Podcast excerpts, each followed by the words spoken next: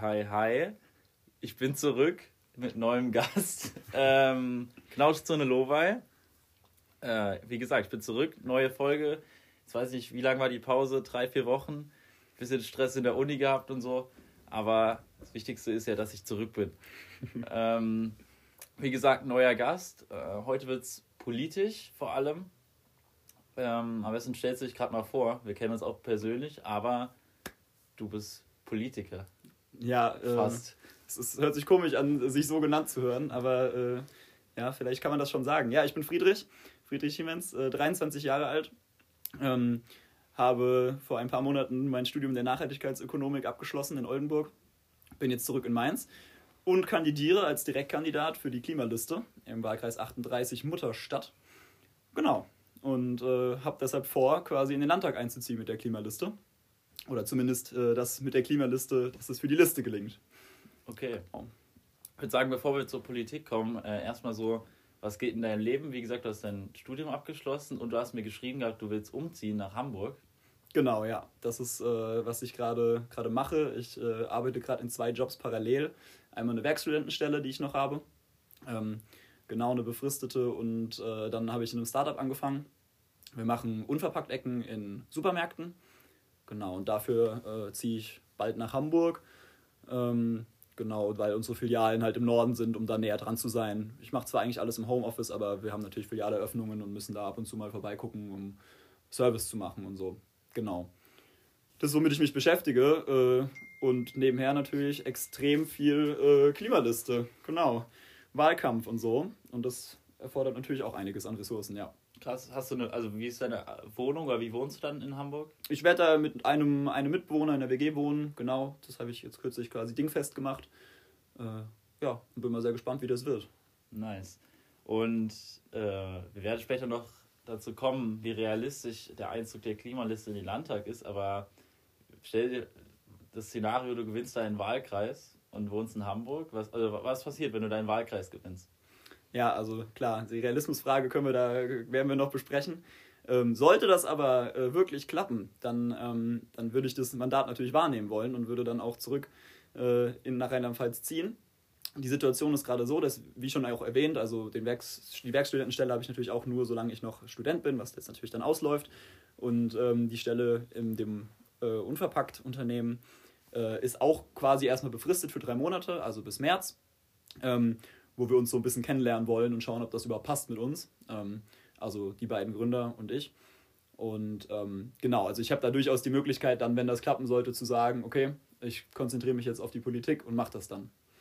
Wie groß ist das äh, Startup? Also Startup wahrscheinlich nicht groß, aber wie groß? Ja, also es steckt sehr in den Kinderschuhen. Also wir sind zu dritt, die richtig daran arbeiten und zwei Personen noch zusätzlich, die so ein bisschen auf Abruf sind. Also wenn, wenn sie gebraucht werden vor Ort, äh, dann, dann was machen. Genau. Also ja, ganz klein, gibt kein Büro oder so, sondern äh, das funktioniert alles noch von zu Hause aus, genau. Sieht man euch dann bald in der Höhle der Löwen? Äh, ich glaube nicht, nee. Also wir haben auch, ich meine, Höhle der Löwen ist ja sehr produktfokussiert immer. Wir haben ja nicht in dem Sinne ein Produkt, was wir vorstellen können, sondern eher ein Konzept. Und ähm, dafür ist das Startup auch eigentlich schon, ja, wobei, da gibt es keine Altersbeschränkung. Aber es ist auch gar nicht so, gar nicht so jung. Aber es ist erst im letzten, im letzten Jahr tatsächlich so ein bisschen gewachsen ähm, so dass es auch quasi ernstzunehmend ist. Genau, ja. ja Aber wir haben gerade den Regionalstar gewonnen. Äh, einen gewonnen. Was ist das? Das ist eine Auszeichnung vom Fachmagazin Lebensmittelpraxis. Ähm, genau, und die machen das in verschiedenen Kategorien, schreiben die das aus, diesen Preis. Ähm, für, wie der Name ja schon nahelegt, äh, besonders regional und nachhaltigkeitsengagierte äh, Geschäftsideen. Genau. Nice. Gut. Äh, vielleicht noch ganz kurz, äh, ich habe ja auch hier Zuschauer oder äh, Zuschauer, Zuhörerinnen und Zuhörer, äh, die vielleicht auch wegen Sport hören. Hast du zufällig den Super Bowl gesehen? Weiß Nein. Ich habe gar keine Ahnung, ob dich das interessiert. Damit kann ich überhaupt nichts anfangen. Aber in meiner Pause, äh, dann referiere ich noch kurz äh, meine Meinung zu Super Bowl, weil es ist das größte Sportevent so die letzten drei, vier Wochen.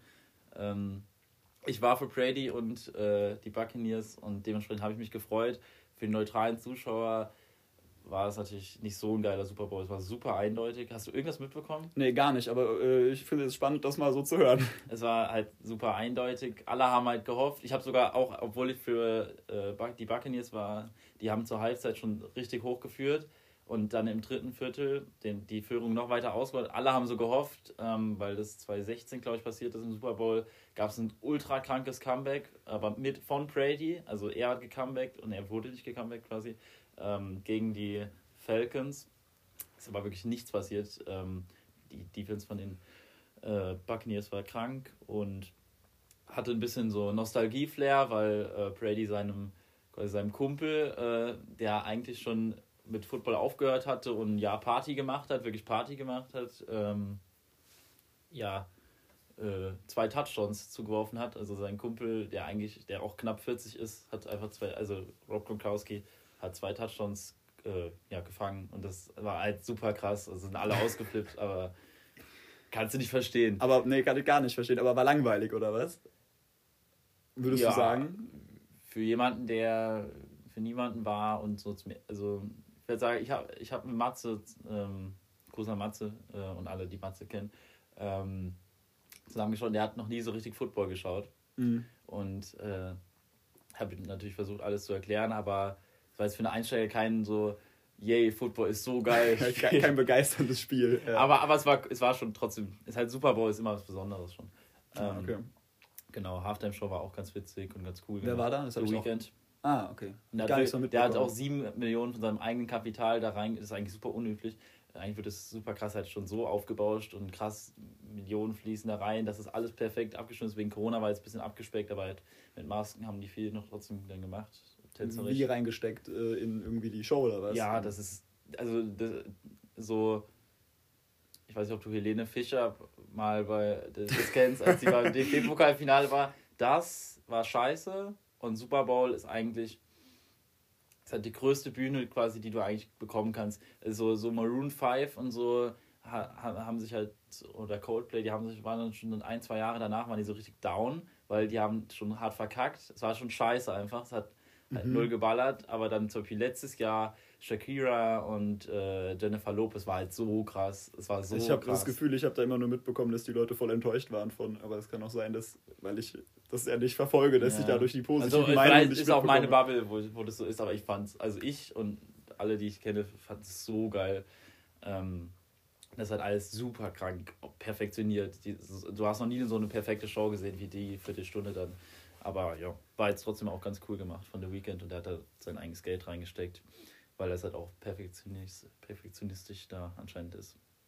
Genau. Hm. Dann kommen wir zur Politik, zum Hauptthema. wir haben extrem früh schon angefangen, über Sport zu reden.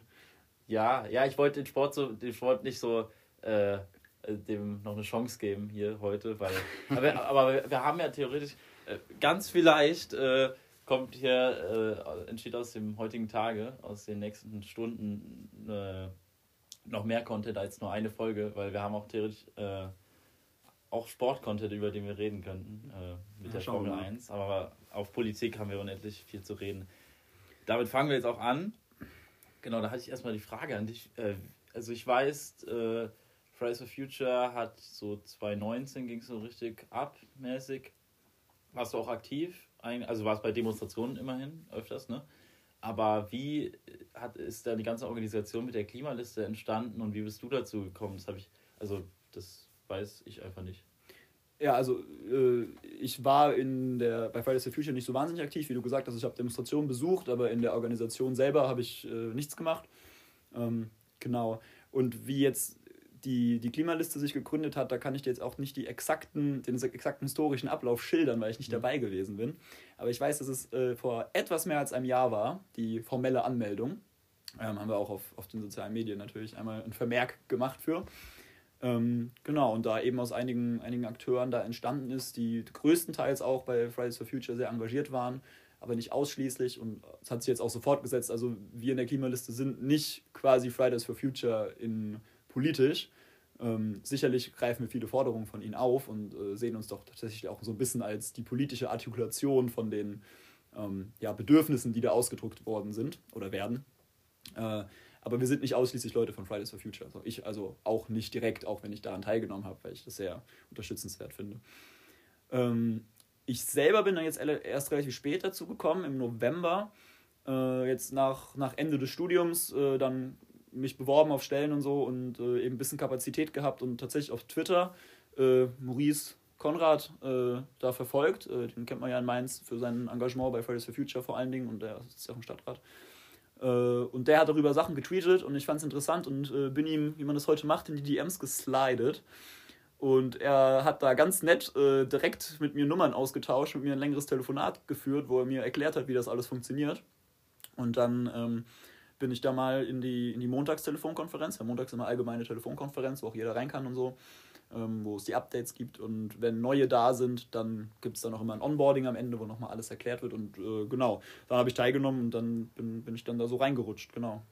Und äh, wie lief das? Also, ich denke, ihr seid auch äh, in eurer Liste, ist ja keine Partei, oder? Ja, nee, keine Partei, keine genau, Partei. Wählervereinigung. Genau. Ähm, ihr seid demokratisch aufgebaut, also du wurdest gewählt für dein, äh, für dein, äh, ja, für deine Kandidatur im Wahlkreis. Genau, ja. Was hast du für ein Ergebnis eingefahren, weißt du? Ja, das weiß ich. Äh, 3 zu 0, ähm, weil ah. DirektkandidatInnen ja nur im Wahlkreis gewählt werden. Ah, okay. Und da im Wahlkreis Mutterstadt zu dem Zeitpunkt nur äh, vier, es waren sogar vier, vier äh, Mitglieder äh, im Verein waren, ähm, gab es da nicht so viele Stimmen. Ein Mitglied war nicht da bei der Aufstellungsversammlung, das heißt, es gab drei Stimmen. Äh, und ich habe drei Ja-Stimmen bekommen. Also kein besonders spektakuläres Ergebnis. Okay. ja, okay, ist natürlich, ich glaube, das ist in äh, größeren Parteien dann mehr so ein Act, so ist halt, ist halt Ja, und da gibt es dann. Wer wird Spitzenkandidat oder wer ist kandidiert im Wahlkreis, das ist ja auch schon da. Ja, genau, Frage. genau. Also das ist bei uns sicherlich nicht so ein spannendes Rennen wie dann irgendwie bei anderen Parteien, das ist klar. Ah ja, okay. Wie, wie kam es zu Mutterstadt? Also hast du da irgendwie Beziehungen hin? Oder? Ja, meine, meine Familie, also die Seite meines Vaters kommt aus Mutterstadt. Meine Tante, äh, mein Onkel und die Familie wohnen da auch. Ähm, meine Großeltern haben da gewohnt. Ähm, genau, und ich war zu dem Zeitpunkt, wo ich mich habe aufstellen lassen, war ich auch jede Woche äh, drei, vier Tage sogar da. Ähm, ja, nicht ganz so viel, aber ich war viel da, weil äh, zu dem Zeitpunkt mein Opa ein bisschen Pflege gebraucht hat und ich eben auch die Zeit hatte, dadurch, dass ich eben jetzt keine geschäftlichen oder universitären Verpflichtungen hatte. Ähm, und habe da mitgeholfen. Ähm, der weit jetzt leider nicht mehr unter uns, deshalb hat sich dieser Grund da zu sein leider verflüchtigt. Ähm, aber genau, so kam es dazu, weil ich da eben viele Beziehungen zu habe. Ich war in meiner Jugend sehr viel da, weil ich phasenweise mit meinem Cousin mich fast jedes Wochenende getroffen habe. Ähm, weil wir uns sehr gut verstanden haben und verstehen. Und äh, tatsächlich auch meine erste Beziehung äh, nach Limburger Hof ging. Ähm, genau, also Limburger Hof ist Teil des, des Wahlstadt Mutterkreis, äh, Mutterstadt, genau. Ja, und so kam es dazu. Krass, okay. Ja, Mutterstadt, ich weiß nicht, ob ich da jemals war, aber ähm, ja, also du hast ja jetzt, hast ja gesagt, du hast Beziehungen so durch die Familie auch in den Wahlkreis. Äh, vielleicht hört ja jemand hier aus Mutterstadt zu, den du erreichen kannst, vielleicht dann auch irgendwie. Äh, was sind denn deine konkreten Pläne für Mutterstadt? Jetzt kann ich, ich kann die natürlich auch gar nicht bewerten. Ich werde jetzt mit, mit, dir wahrscheinlich nicht so gut diskutieren können darüber, weil ich mich in Mutterstadt einfach nicht auskenne. Aber äh, was sind so Probleme in Mutterstadt oder was, was sind so die Dinge, äh, die da so angegangen werden sollten? Also ich denke, die, die Probleme, die es da vor Ort gibt, unterscheiden sich nicht groß von Problemen, die es auch an, an vielen anderen Orten gibt. Ähm, das sind gerade Themen wie, wie Mobilität. Ähm, das beobachte ich stark, äh, wenn ich im Wahlkreis bin. Jetzt vor allen Dingen, wo ich jetzt viel Plakate gehängt habe und also auch in den Orten war, mit denen ich bisher nicht so viel Bezug hatte in dem Wahlkreis. Also der heißt zwar Mutterstadt, aber es sind einige, einige Orte darin und äh, quasi nur eben nach dieser einen Stadt im, im Wahlkreis benannt. Ähm, Genau, und da, da bemerkt man viel, wie Auto ausgelegt die ganze, die ganze Region ist. Ja, und wie viel auch einfach vom Auto abhängt. Und das ist ein, großes Problem, was wir in ganz Rheinland-Pfalz sehen, denke ich. Ein sehr, dadurch, dass es sehr ländlich geprägt ist, äh, eben auch sehr autoabhängig. Und das denken, denke ich und denken wir von der Klimaliste, muss nicht sein. Man kann das auch, man kann die Orte anderes verbinden, man kann da auch, auch auf dem Land mehr mit Fahrrädern ähm, erreichen und aber auch mit anderen Verkehrsmitteln natürlich, also öffentlichem Nahverkehr und so weiter. Und ähm, ich denke mal, das ist, das ist ein großer Punkt, der da vor Ort auch angegriffen werden muss. Genau. Okay, ich habe ja eure Plakate jetzt hier auch. Ähm, ich bin aus Marburg angereist, jetzt nicht nur wegen dir, sondern äh, weil meine Freundin auch morgen Geburtstag hat ähm, und wir rein äh, saufen. ähm, äh, und da habe ich eure Plakate gesehen und eine eurer, eine eurer äh, zentralen Forderungen ist ja kostenloser ÖPNV. Ja. Wieso kostenlos und nicht günstig? ja, kostenlos ist natürlich die, die, die besten Mittel, um Leute, um das noch attraktiv zu machen. Klar, günstiger macht es attraktiver und attraktiver als kostenlos geht dann nicht. Ich meine, okay, man kann auch Leuten Geld dafür geben, dass sie das machen, aber ich glaube, das ist dann, dann doch sehr unrealistisch. Ähm, Genau, ja. Und also ich meine, die Gründe, warum man den, den ÖPNV äh, attraktiver machen will, liegen ja auf der Hand. Also es geht gerade darum, eben für eine gerechtere Mobilität zu sorgen, Mobilität, die mehr Leuten zur Verfügung steht. Natürlich, wenn man es günstiger macht, auch nicht daran spart, auf der anderen Seite, dass es weniger Verbindungen gibt, sondern ganz im Gegenteil, sondern das ausbaut, um eben von, vom Individualverkehr wegzukommen, der, der nicht nur umweltschädlich ist, sondern auch ungerecht und äh, ja, auch einfach den Platzverhältnissen zumindest in den Städten nicht gerecht wird. Da ist natürlich auch äh, anzumerken, ähm, du hast gesagt, es ist gerechter, aber also, das, das, das stimmt schon. Das ist natürlich ist ein guter Punkt, aber umweltmäßig kann man auch fürs Auto argumentieren in der Hinsicht, dass man, also das ist jetzt ein Punkt, der mir bei euch aufgefallen ist, der bei euch sehr wenig vorkommt. Ihr fokussiert euch auf ÖPNV äh, oder auch auf die, auf die Schiene, ähm, was ja auch dazu gehört teilweise. Ähm, aber so, ja, umweltfreundliche, äh, also nicht auf umweltfreundliche Mobilität mit Autos, das ist nicht so ein äh, Punkt bei euch. Also, dass ihr E-Mobilität krass fördern wollt oder so. Es ist mehr der Fokus auf ÖPNV. Das ist so ein bisschen eingleisig geplant. Also, ich finde, weil Individualverkehr kann auch umweltfreundlich. Ja, das liegt natürlich vor allen Dingen daran, was die Kompetenzen im, in der Landesregierung sind, ne? also im Landtag. Und da ist natürlich, äh, sind, die, sind die öffentlichen Nahverkehrsnetze, sind da eben klare Kompetenz von und deshalb da im Fokus. Das ist ja logisch. Also ich meine, Straßen sind, sind Bundesangelegenheit und auch äh, wie man da Firmen fördert, ist eher auf Bundesebene zu verorten, zumindest in Rheinland-Pfalz, wo jetzt natürlich nicht die, die Industrie um die Autos rum so stark angesiedelt ist. In unserem Wahlprogramm steht aber tatsächlich auch äh, Sachen zu dem Thema, also Förderung von, von alternativen Technologien, also auch gerade ähm, Entwicklung von, von Wasserstoff. Äh, Wasserstofftechnologie und das weiterzuentwickeln, das, äh, das durchaus in unserem Interesse liegt. Genau. Natürlich auch ein bisschen vorsichtig, ein bisschen ähm, ja, mit in Betracht bezogen, wo da der Stand der aktuellen Technologie liegt und so. Aber ähm, sicherlich interessant und, und erforschenswert, genau. Aber deshalb eben gerade auch wegen dieser Kompetenz, wegen diesem Kompetenzthema und auch gerade. Weil es jetzt der Rheinland-Pfalz Wahlkampf ist. Genau, genau, ja. ja. Also ich meine, es, man kann das machen, das äh, machen auch viele Parteien und wir haben selber natürlich auch immer wieder dazu geneigt, in Diskussionen dann Themen anzusprechen, die wir gerne machen würden, die aber gar nicht Landeskompetenz sind. Und man kann natürlich immer sagen, ja, wenn wir gewählt werden, setzen wir uns im Bundesrat dafür ein. Aber ähm, ich denke, der Fokus sollte natürlich bei einer Landtagswahl auch erstmal darauf liegen, was man eigentlich machen kann. Sonst sind es natürlich auch irgendwo leere Versprechen. Ja, das stimmt natürlich. Ist auch wirklich so, äh, da fällt mir gerade auch irgendeine These ein aus dem Wahlomat. Ah, beim ähm, Wahlomat gibt es unter anderem die These, äh, die Landesregierung soll sich im Bundesrat für einen Mindestlohn von mindestens 12 Euro einsetzen.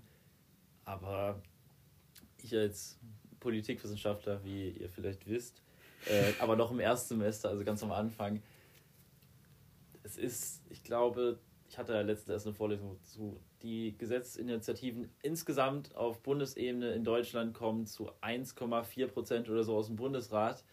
Ähm, das ist nicht der Weg normal, auf, um auf dem Bund zu agieren. Das, das, da sind die Parteien auch eigentlich, also das ist einfach unnötig. Da, die Parteien sind gut vernetzt. Äh, da, wenn die Länder Forderungen haben, dann ähm, wird auch geschaut, dass es auf Bundesebene, dass das da vorangetrieben wird, weil aus dem Bundestag oder von der Regierung, ähm, aus den Ministerien kommen dann die meisten, meisten Initiativen. Ja, ja, die Frage äh, hat mich auch gewundert. Also gerade im Badomaten, weil äh, ich auch da dachte, es würde vielleicht sich auf die Kompetenzen dann auch wirklich vom Landtag beschränken. Ich meine, klar, es ist nicht unbedingt verkehrt, da seine Meinung zu, zu sagen, auch einfach zu wissen, wo, wo die Parteien stehen bei solchen Themen.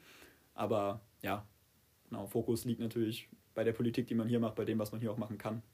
Ja, noch eine Sache zu ähm, ja, die Frage, wieso es euch eurer Meinung nach äh, geben muss.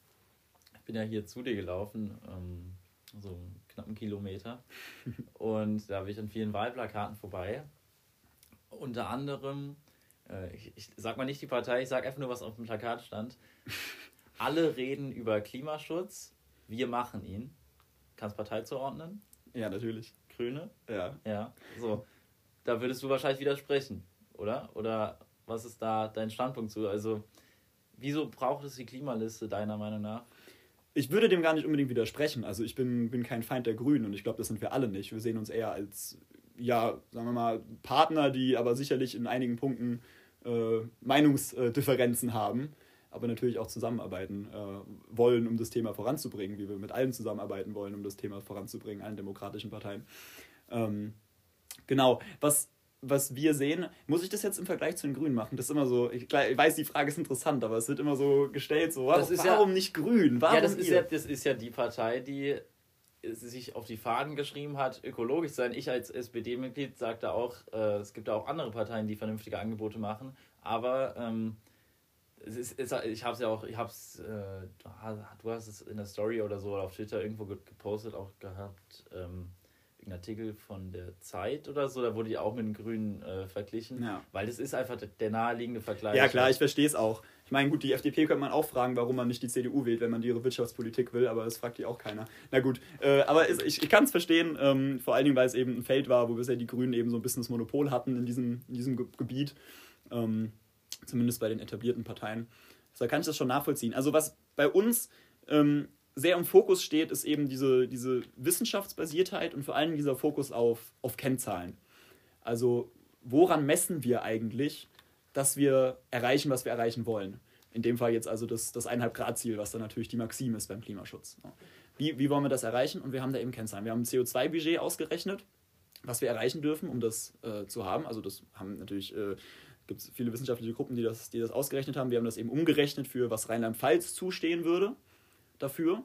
Und an das muss sich strikt gehalten werden, wenn Rheinland-Pfalz seinen Anteil tun möchte, um das 1,5 Grad Ziel zu erreichen. Ähm, Genau, und das haben auch andere Parteien, also SPD und Grüne äh, zum Beispiel in ihrem Wahlprogramm stehen, dass sie es erreichen wollen. Aber es steht halt nichts dazu drin, wie genau das passieren soll. Also natürlich gibt es Maßnahmen, die den Klimaschutz äh, fördern sollen, aber es ist kein Pfad aufgezeichnet. Es sind quasi Versprechungen und wenn sie gewählt werden sollten und Sachen machen, dann können sie am Ende des Jahres sagen, ja, ähm, wir haben wieder was für den Klimaschutz getan, damit wir das 1,5 Grad Ziel einhalten können. Und das reicht uns nicht wir hätten gerne, dass am Ende des Jahres gesagt wird, wir haben so und so viel Mengen CO2 eingespart und das führt uns dann auf dem Weg zur Klimaneutralität da und dahin und das heißt, in den nächsten Jahren muss noch das und das passieren. Dass es nachvollziehbar ist, transparent und vor allen Dingen kontrollierbar, ob wir auf dem Weg überhaupt sind. Weil sagen kann man das natürlich immer. Und ich will den Grünen nicht vorwerfen, dass sie, dass sie viel sagen und nicht machen. Aber wir sehen uns da eben als, sagen wir mal, das schlechte Gewissen aller Parteien, immer wieder den Finger in die Wunde zu legen und zu sagen, da müssen wir hin, das müssen wir machen, genau das muss passieren. Also ist es jetzt, das, also ich hab's, ich, ich, ich kann es mir vorstellen, es ist, sicher, es ist sicher mehr als eine Kritik an der Kommunikation, die du gerade aber auch gesagt hast. Also ich, also das habe ich so auch raus, daraus verstanden. Theoretisch, ähm, wenn Klimaschutzmaßnahmen ergriffen werden, dass halt nicht nur gesagt wird, jo, wir haben was für den Klimaschutz gemacht, sondern mehr erklärt wird auch, aber sicherlich auch, weshalb es euch gibt, ist sicher äh, schwerwiegender, dass euch Maßnahmen nicht gefallen oder zu wenig sind. Kannst du, also zum Beispiel Kohleausstieg bis 2038 ist wahrscheinlich der Klimaliste zu wenig. Ja, und das kann man auch auf dieses CO2-Budget zurückführen im Endeffekt, weil es funktioniert einfach nicht mit dem CO2-Budget, was Rheinland-Pfalz zusteht für äh, das 1,5 Grad-Ziel, funktioniert das einfach nicht. Das Ding ist, ist äh, ja. Also Rheinland-Pfalz Kohle natürlich jetzt äh, komische, komische Referenz, aber yeah. genau, also das bezieht sich auf viele Maßnahmen, dass, dass wir sagen können, ja, also ihr schreibt zwar, ähm, ihr wollt das Pariser Klimaabkommen einhalten, aber fordert eben gleich, weil gleichzeitig, du hast jetzt Kohle gesagt, zum Beispiel das. Und dann fragen wir, wie passt das zusammen? In unseren Augen geht das nicht. Wir haben das CO2-Budget, das ist wissenschaftlich berechnet und wenn wir es ernst meinen mit dem Pariser Klimaabkommen, dann passt das nicht mit dieser Maßnahme überein. Dann sehen wir nicht, dass das funktioniert. Und genau da, genau durch diese, ja, durch diese Spannung sehen wir eben den Bedarf an uns. Oder das ist der Grund, warum die Leute in die Klimaliste gekommen sind. Und auch ich, weil ich mir gedacht habe, es kann doch nicht sein, dass das die ganze Zeit behauptet wird, aber es halt einfach nicht funktioniert. Eine meiner Hauptkritiken immer an Fridays for Future war immer, und das ist, glaube ich, bei euch auch noch teilweise, also in der Klimaliste jetzt, ich, erstmal freue ich mich, dass, äh, also meine Hauptkritik war, dass ihr, also ihr geht auf die Straße oder halt Fridays for Future AktivistInnen gehen auf die Straße, aber mh, hm, das ist nicht, also das ist, das zeugt für mich so aus einem falschen Verständnis. Also es ist richtig, auf die Straße zu gehen, das ist der erste Schritt, okay, aber daraus muss das folgen. Und das ist jetzt endlich passiert äh, mit der Klimaliste, dass man auch präsent bei Wahlen ist, weil das ist der einzige Weg, um am Ende wirklich Forderungen durchzusetzen die anderen, also die anderen Wege, die du hast, über Petitionen oder oder Demonstrationen auf der Straße. Merkel hat sich mal mit äh, Luisa Neubauer oder Greta Thunberg unterhalten, aber mehr als zwei Stunden die eine Seite redet und die andere hört zu, war es wahrscheinlich auch nicht und viel mitgenommen. Die haben sich kennengelernt, aber also du kriegst du, du kriegst halt deine Forderung nicht durch. So, du musst halt in die Parlamente rein. Bei uns ist es, äh, ist es ja, es ist einfach der, der wichtigste Weg und der mit der einzige Weg in der parlamentarischen Demokratie wie bei uns. Aber äh, was ich, was, was so mein, noch eine Kritik dann halt ist, dass bei euch irgendwie habe ich das Gefühl, es mangelt so an einem Verständnis von Abläufen in der Politik. Die SPD fordert zum Beispiel auch einen Kohleausstieg bis 2030 eigentlich. Steht zu, zumindest bei uns im Programm. Aber dann kommen halt diese, das halt diese machttaktischen Spiele in der Politik mit, oder halt auch Koalitionsbildung kommen dazu, die das halt erschweren. Aber das ist halt, das ist halt wirklich, Politik ist so komplex, wenn man, man kann es auf, man kann es versuchen, auf einzelne Dinge runterzubrechen, aber es ist sehr schwierig, weil jetzt, wir, ich bin zum Beispiel auch Gegner der Kroko gewesen, jetzt wenn wir beim Thema Kohle bleiben. Und ich hätte mir auch einen früheren Kohleausstieg gewünscht. Das Ding ist, du trittst dann ja auch in Verhandlungen mit ähm, Lobbyverbänden und du musst den auch, also Klimaschutz ist, eine, ist jetzt mit Corona, neben Corona wahrscheinlich mit die wichtigste Frage in Zukunft, wie wir das angehen. Aber du musst den Menschen, die dann in der Branche beschäftigt sind, auch eine realistische Perspektive geben, dass sie jetzt nicht quasi von einem guten Tarifjob im mittleren Lohnsektor in Niedriglohnsektor und an die Arbeitslosigkeit fallen. Und das halt das braucht Zeit, so ein Strukturwandel. Und deswegen, ich will jetzt nicht für 2038 zu argumentieren, weil ich glaube, es würde deutlich schneller gehen. Nur ich glaube, dass vieles äh, bei euch, äh, auch bei der Klimaliste, aus, nur aus der Sicht des Klimaschutzes gesehen wird. Verstehst du, was ich meine? Ja, ja, ich weiß, also du hast jetzt ein paar Punkte ja genannt. Ähm, erst nur das erste, was du gesagt hast, wegen Fridays for Future, mit dem Weg über die Parlamente wählen. Hm, ich finde es eigentlich schade, dass das der einzige Weg zu sein scheint. Weil ich meine, die haben berechtigte Forderungen, eine breite Unterstützung dafür. Und trotz allem und trotz den, den, ja, den Jahren mittlerweile des Engagements, was da gezeigt wird von vielen, scheint es in der Politik nicht so wahnsinnig stark anzukommen. Äh, zumindest sich nicht in konkreten Maßnahmen wirklich niederzuschlagen.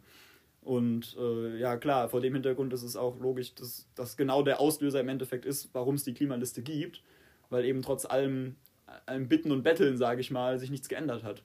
Und dann ist das die logische Konsequenz daraus.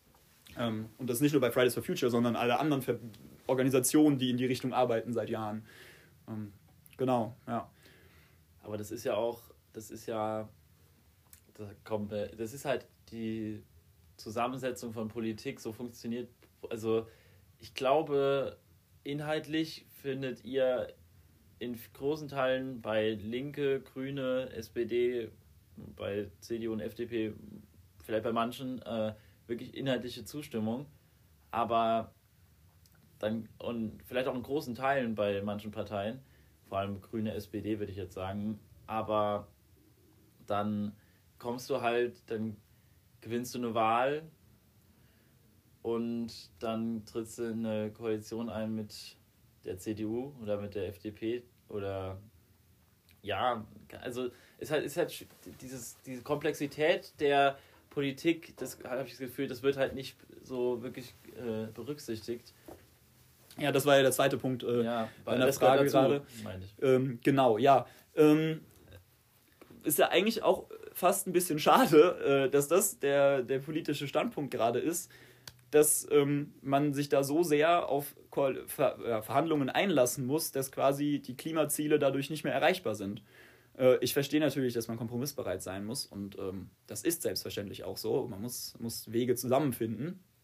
Aber ähm, ich denke, gerade deshalb ist es gar nicht schlecht, dass wir da sind, um eben ein bisschen Idealismus in Sachen Klimapolitik in die Politik zu bringen.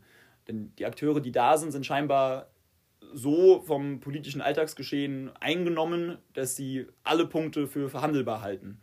Und ähm, ich will jetzt nicht sagen, dass wir da quasi absolut auf alles bestehen, was wir fordern, aber wir bestehen eben auf das, die Einhaltung des 1,5 Grad Ziels. Wie wir das machen, was der Pfad dahin ist, welche Maßnahmen dahin führen, da gibt es natürlich ganz viel, was man sich vorstellen kann und was diskutabel ist und äh, wo wir auch sehr gerne drüber streiten, äh, konstruktiv, wie das zu erreichen ist. Aber das Klimaziel einzuhalten, ist, ist für uns nichts Diskutables, nichts, wo man sagen kann, wir, wir müssen da äh, aber auch folgende Faktoren berücksichtigen und deshalb geht es nicht so schnell. Wenn wir das nicht einhalten, dann kommen noch viel, viel größere Probleme auf uns zu als die. Und ähm, sicherlich gibt es da große Schwierigkeiten. Du hast gerade einen großen Punkt gesagt, Arbeitsplätze, die, die daran hängen, an äh, ja, karbonisierten Technologien und so weiter. Und das ist eine ganz große Herausforderung, die man angehen muss. Man will die Leute ja nicht fallen lassen, auch wir nicht. Wir wollen selbstverständlich alle, alle Perspektiven berücksichtigen und, und finden es spannend, was es da für Probleme gibt. Aber all das befreit uns nicht von der Aufgabe, den Klimaschutz zu wahren, also das Pariser Klimaabkommen einzuhalten. Das sind Schwierigkeiten, die dahin erfüllt werden müssen, keine Frage, und das sind große Schwierigkeiten. Aber es befreit uns nicht davon. Wir müssen das trotzdem tun. Und äh, wir haben natürlich auch Ideen dafür, wie wir das machen. Also das äh, fängt bei, bei großen Umschulungszentren an, beziehungsweise Fortbildungszentren für Berufe, die in dem Bereich sind. Und ähm, es ist ja nicht so, wie das oft behauptet wird, dass dadurch quasi nur Arbeitsplätze wegfallen, sondern es entstehen auch viele Arbeitsplätze. Und die Arbeitsplätze sind woanders nötig. Und natürlich ist dafür auch eine Reorientierung von vielen Leuten nötig, aber viele Dinge sind auch naheliegend. Also wenn ich jetzt gerade an technische Berufe denke, ja, also es wird, wird mehr Elektronikkenntnis nötig sein in vielen Fällen. Und ähm, ich denke, dass das schon möglich ist, den Leuten da eine Perspektive zu geben. Es wird sicher nicht leicht und ähm, es wird auch für einige Leute ähm, sicher nicht ja, sicher nicht das komfortabelste sein der Welt oder für uns alle nicht. Aber das ist, worauf wir uns einlassen müssen. Ich denke, wir haben da auch äh, Luft, um zu sagen, wir büßen ein bisschen was vom allgemeinen monetären Wohlstand ein, um diesen denselben auch in Zukunft noch wahren zu können. Genau. Und natürlich geht es uns auch darum, das fair zu machen und da niemanden zu benachteiligen oder dass niemand hinten runterfällt, klar. Aber wie gesagt, ich, ich sage es zum dritten Mal, weil das ist eben das Wichtige, was man nicht vergessen darf und weshalb ich denke, unser Idealismus ist angebracht. All das befreit uns nicht von der Aufgabe des Klimaschutzes, weil das interessiert das Klima nicht. Okay, habe ich verstanden. Soweit. Also, ich, also euer, ich verstehe, also verstehe den Ansatz, das, also das 1,5 Grad Ziel, das ja auch wissenschaftlich berechnet ist, ist unverhandelbar natürlich, sonst äh, Politik ist immer, Politik ist immer eine Kompromissfindung, auch schon innerparteilich. Ähm, dass sich da äh, Lösungen finden, ist schwierig. Aber 1,5 Grad Ziel quasi als das ist quasi, das ist quasi so, also ja, eure, jetzt fällt mir das Wort nicht ein, eure. So Maxim. Ja, so genau, will, zum. Beispiel. Das wollte ich gar nicht sagen, aber Maxim passt auch. Ja. ähm, was hältst was, was machen da so als konkrete Kritik, ähm, was denkst du, machen die, macht zum Beispiel meine SPD falsch? Deine geliebte SPD. Meine geliebte SPD. Ja, im Endeffekt hast du es schon angeschnitten. Ähm, Wir sind in eine Kroko gegangen, auf Bundesebene schon mal ein Fehler. Also du meinst jetzt wirklich quasi so taktische Maßnahmen, die so ja, die aber auch, in der- auch an, äh, in der Realpolitik stattgefunden an haben. Umsetzung, was wir gemacht haben. Vergangenheitsbezogen. Geht, geht Oder- ja nur. Also was wir fordern, äh, kann, also was wir fordern, ich finde, wir, wir singen, werden da mutiger und da werden so ein paar Partei, Parteileichen, äh, die so auch, die es auch in der SPD noch gibt, die für nicht so ambitionierten Klimaschutz stehen, ähm, ja, sind nicht mehr in so hohen Positionen. Ähm, ich finde, das wird bei uns, also das Klim- Klimaschutzthema ähm, wird auch in der Bundestagswahl äh, bei uns sicher eine große Rolle spielen. Also es gerät bei uns mehr in den Vordergrund, aber du musst dich auf die Vergangenheit beziehen, weil Ja, also ich kann dir jetzt nicht den Gefallen tun und sagen, dass die SPD in den Verhandlungen in der GroKo zum Beispiel zu früh eingeknickt ist und damit quasi die Verantwortung allein der CDU zuschreiben, weil dieses Ignorieren der Thematik ähm, ist sicherlich ein Problem, was auch in der SPD sehr lange, sehr lange vorhanden war. Und äh, du hast natürlich recht, ich, auch ich bemerke die Tendenzen, dass das auch in der SPD da einen äh, ja, Sinneswandel gibt, streckenweise, aber auch da passiert es nicht, äh, in meiner Meinung nach, nicht schnell genug oder nicht konsequent genug. Und ähm, das ist genau wie bei der CDU im Grunde ein Problem, das zu lange die Augen davor verschließen. Ja, weil also die wissenschaftliche Evidenz ist lang genug da, um zu sagen, wir, wir überlegen uns mal einen langfristigen Plan, wie wir da hinkommen. Ja, ist natürlich ein Plan, der weit über Legislaturperioden hinausgeht und deshalb oft auf den, aus dem politischen Fokus verschwindet und nicht die erste Priorität ist. Aber jetzt sind wir halt in, einem, in einer Phase, wo es tatsächlich innerhalb der nächsten zwei Legislaturperioden alles passieren muss, was wir machen müssen. Und ähm, ja, da äh, brennen, jetzt, brennen jetzt die Dinge an oder man holt sie eben rechtzeitig vom Herd. Brennen, die Bäume, brennen die Bäume im Wald. Genau, brennen die Bäume im Wald an. Genau. Ja, also wenn, wenn ich mich festlegen müsste, der größte Kritikpunkt von mir, gerade da, vom, wenn du jetzt meinst, an die SPD ist, genauso wie an die CDU, einfach zu lange andere Dinge im Blick gehabt zu haben und zu lange, wie Luisa Neubauer das so schön gesagt hat, das Klimaschutz als Hobby betrachtet hat. Wenn Ressourcen da waren, dann kann man mal was dafür tun, aber primär stehen andere Sachen im Fokus. Nämlich BIP, primär. Ja, Arbeitslosigkeit, auch natürlich wichtig, darauf zu achten. Aber es darf nicht sein, dass der Klimaschutz dann danach kommt, wenn man alle anderen Ziele erfüllt hat, sondern es muss zumindest mal gleichberechtigt betrachtet werden. Und da sehe ich die großen Versäumnisse der Volksparteien im Allgemeinen. Mhm. Ja, verstehe ich, aber da ist ich, ich, ich glaube, da, da, da ist wirklich ein Wandel drin, auch ähm, es war, du hast ja, wir hatten ja eben, hast du irgendwann gesagt, dass äh, nichts passiert ist, weshalb es euch geben muss, dass es ein bisschen traurig ist. Mm, dass nichts, nichts passiert ist, stimmt, stimmt ja nicht, es ist wenig passiert, aber das auch nur auf Bestreben der SPD hin. Ja, in der KOKO gab es ja diesen, äh, das Klimapaket, das ich glaube Ende 2019 beschlossen wurde, weshalb jetzt auch ähm, der Sprit um äh, Benzin um zwei oder drei Cent teurer ist. Also, ich glaube, es sind sogar sieben oder so. Echt sieben? Ich glaube, ich habe irgendwo gelesen. Es steigt auf jeden Fall. Ja. Es steigt auf jeden Fall noch äh, die nächsten Jahre. Aber es ist wohl alles, was ich dazu gelesen habe, ist es so, dass es wirtschaftlich keine Auswirkungen und für den Klimaschutz kaum Auswirkungen hat. Auch die anderen Maßnahmen. Hm. Aber immerhin, es ist was passiert. Ich glaub, ja, das, also das äh, will ich jetzt natürlich auch nicht leugnen, dass äh, nicht gar nichts passiert ist, ja. Ich, ja, genau. Deswegen, ähm, ja, da bin ich leider nicht in der Position zu. Ich hoffe, dass ich irgendwann vielleicht in der Position zu bin, dass ich die Entscheidungen treffe, aber ich halte es auch in, für einen großen Fehler, ähm, in solche Koalitionen als äh, Juniorpartner dann einzutreten. Ja. Ähm, ja. Äh, ich würde sagen, gehen wir mal weiter. Ah, wir hatten auf der Liste stehen äh, den Wahlomat und so manche Thesen, die wir eigentlich diskutieren wollten, aber dann ist uns aufgefallen, die sind gar nicht so. Sind also die, manche Thesen sind halt einfach so nicht zu diskutieren. Manche, über manche der Sachen hast du dir noch nie Gedanken gemacht. Äh, wir haben doch beide zum Beispiel noch nie von einer Robotersteuer gehört. Also von dem Vorschlag, also ich weiß nicht da draußen, ob jemand schon mal gehört hat davon, dass irgendeine Partei gesagt hat oder eine Person von einer Partei, wir müssen eine Robotersteuer auf Landesebene einführen, habe ich noch nie ja, gehört. Also ich weiß auch nicht, ob das irgendwie präsent ist, aber mir ist das zumindest irgendwie vorbeigelaufen. Ja.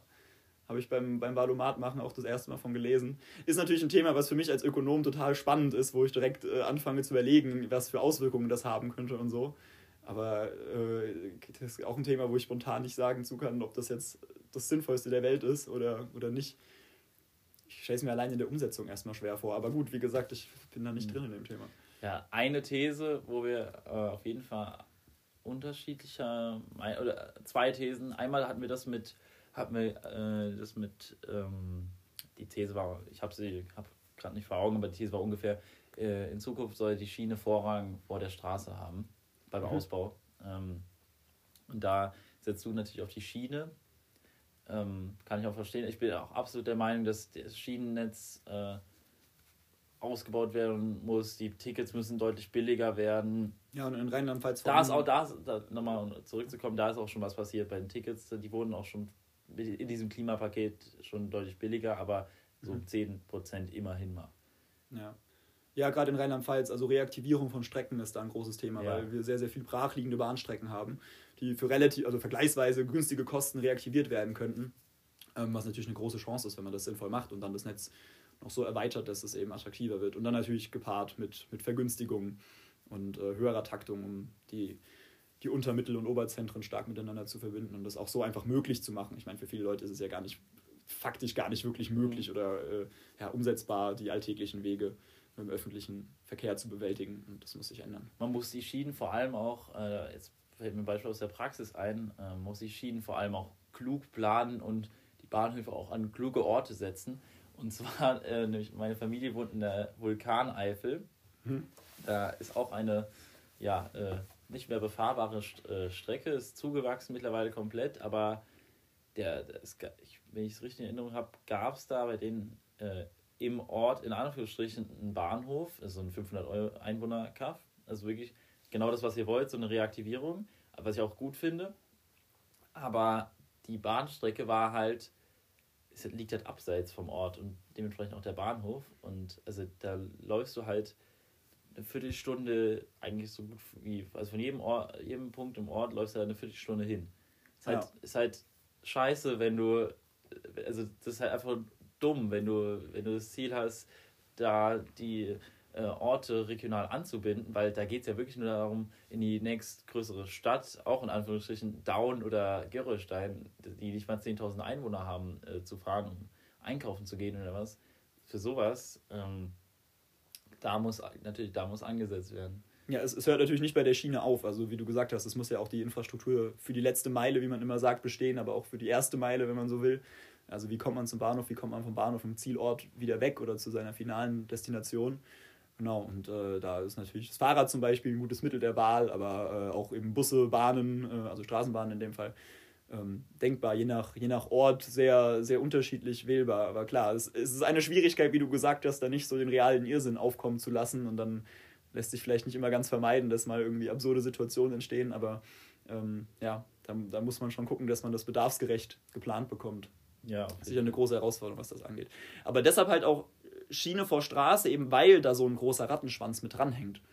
Ähm, und wenn ich sage Schiene vor Straße, dann meine ich diesen ganzen Rattenschwanz mit. Ja? Dann meine ich nicht, wir bauen blind überall Gleise hin und machen einfach nur einen Zug und dann sollen die Leute gucken, wie sie zum Bahnhof kommen, sondern da hängt eben noch was mit dran. Und da wird die Straße mit einbezogen. Also das jetzt komplett getrennt voneinander zu betrachten, wie ein konkurrierendes, komplett konkurrierendes System, was sich ausschließt, ist natürlich auch falsch. Aber ähm, es sollte schon so fokussiert sein, dass eben die, die umweltfreundlicheren und gerechteren äh, Verkehrsmittel im Fokus stehen. Und das ist eben die Schiene. Aber äh, gleichzeitige Forderung äh, von euch ist ja auch dann dementsprechend kostenloser ÖPNV. Mhm. Ähm, ist ja alles nicht, ist ja nicht auf, du machst, äh, kannst ja nicht hier so, so machen und dann äh, ist es geschehen. ähm, also es braucht sowas, das sind Entwicklungen, also sowohl du kannst jetzt nicht von heute auf morgen sagen, kostenloser ÖPNV und du kannst nicht von heute auf morgen sagen, alle Strecken reaktivieren. Nee, das ist klar. Das ist ja klar. Ja, ähm, da, da, muss es einen Weg hingeben. Ja. Genau. Aber deswegen ist das Auto vorübergehend sicher noch ähm, die erste Wahl. Und wo halt auch, ich, also wo halt angesetzt werden muss, dass halt, es, ich finde, es passiert, ich, ich verstehe es, ist schwierig. Ich, äh, gibt, ich weiß nicht, ich kann es mir kaum erklären, weil da finde ich sogar, und das hat mich überrascht, also es gibt ja mittlerweile in der Corona-Krise, äh, haben die ja die Kaufprämien für E-Autos ja nochmal erhöht auf sieben, also mindestens fünf bis 8.000 sogar, was ja schon krass ist. Also, ähm, aber, das, da, aber ich glaube, da muss man halt auch noch mehr einmal in die Forschung investieren. Ich glaube, dass auch E-Mobilität nicht also für uns sicher gut, für die Umweltbelastung, aber an anderen Orten nicht. Und ähm, dann ist es ja, es geht ja im Klima um die weltliche Politik dann auch komplett. Aber äh, deswegen ist Wasserstoff noch wichtig, aber äh, ich verstehe nicht ganz, wieso äh, E-Mobilität nicht so einschlägt bei uns. Das ist irgendwie ein bisschen bin ich verwundert, weil ich finde, da passiert schon einiges. Mittlerweile, wenn man es ist halt, also mittlerweile, es ist ähnlich teuer wie, oder teilweise sogar wegen den Kaufprämien billiger als normale äh, Autos in der Klasse, halt wie man sich ein Auto haben will, wie man ein Auto haben will. Mhm. Und die Reichweiten, was die vor fünf Jahren noch ein großes Problem war, ist auch nicht mehr so ein Problem. Die kommen auch äh, viele über sieben, acht, 900 Kilometer. Ja, und, und selbst wenn, also die Frage ist, wie oft fährst du überhaupt so Distanzen? Also du fährst einmal im Jahr vielleicht so eine Distanz in Urlaub und dann kaufst du dir kein E-Auto mit dem Argument, ich muss damit ja 1000 Kilometer weit fahren können. Ja, so Pendler oder so, die halt jeden Tag knapp 100 fahren oder so zum Beispiel. Ja, aber damit kommst du schon seit Jahren hin mit dem E-Auto. Also ja, ja, das war noch nie ein Problem. Dann musst du, du musst halt gucken, dass du die Ladeinfrastruktur dann halt hinkriegst. Und das ist ja auch das Problem. Die Ladeinfrastruktur in Deutschland ist schrecklich oder auch, ähm, also nach und ganz, ganz, es ist halt bei uns in Deutschland, es regt mich so auf, wie langsam manche Sachen passieren, dass so nach und nach siehst du mal einen Elektroauto-Parkplatz auf 1000 normale Parkplätze, wo dann halt auch, äh, wo du dein Auto dann auch laden kannst.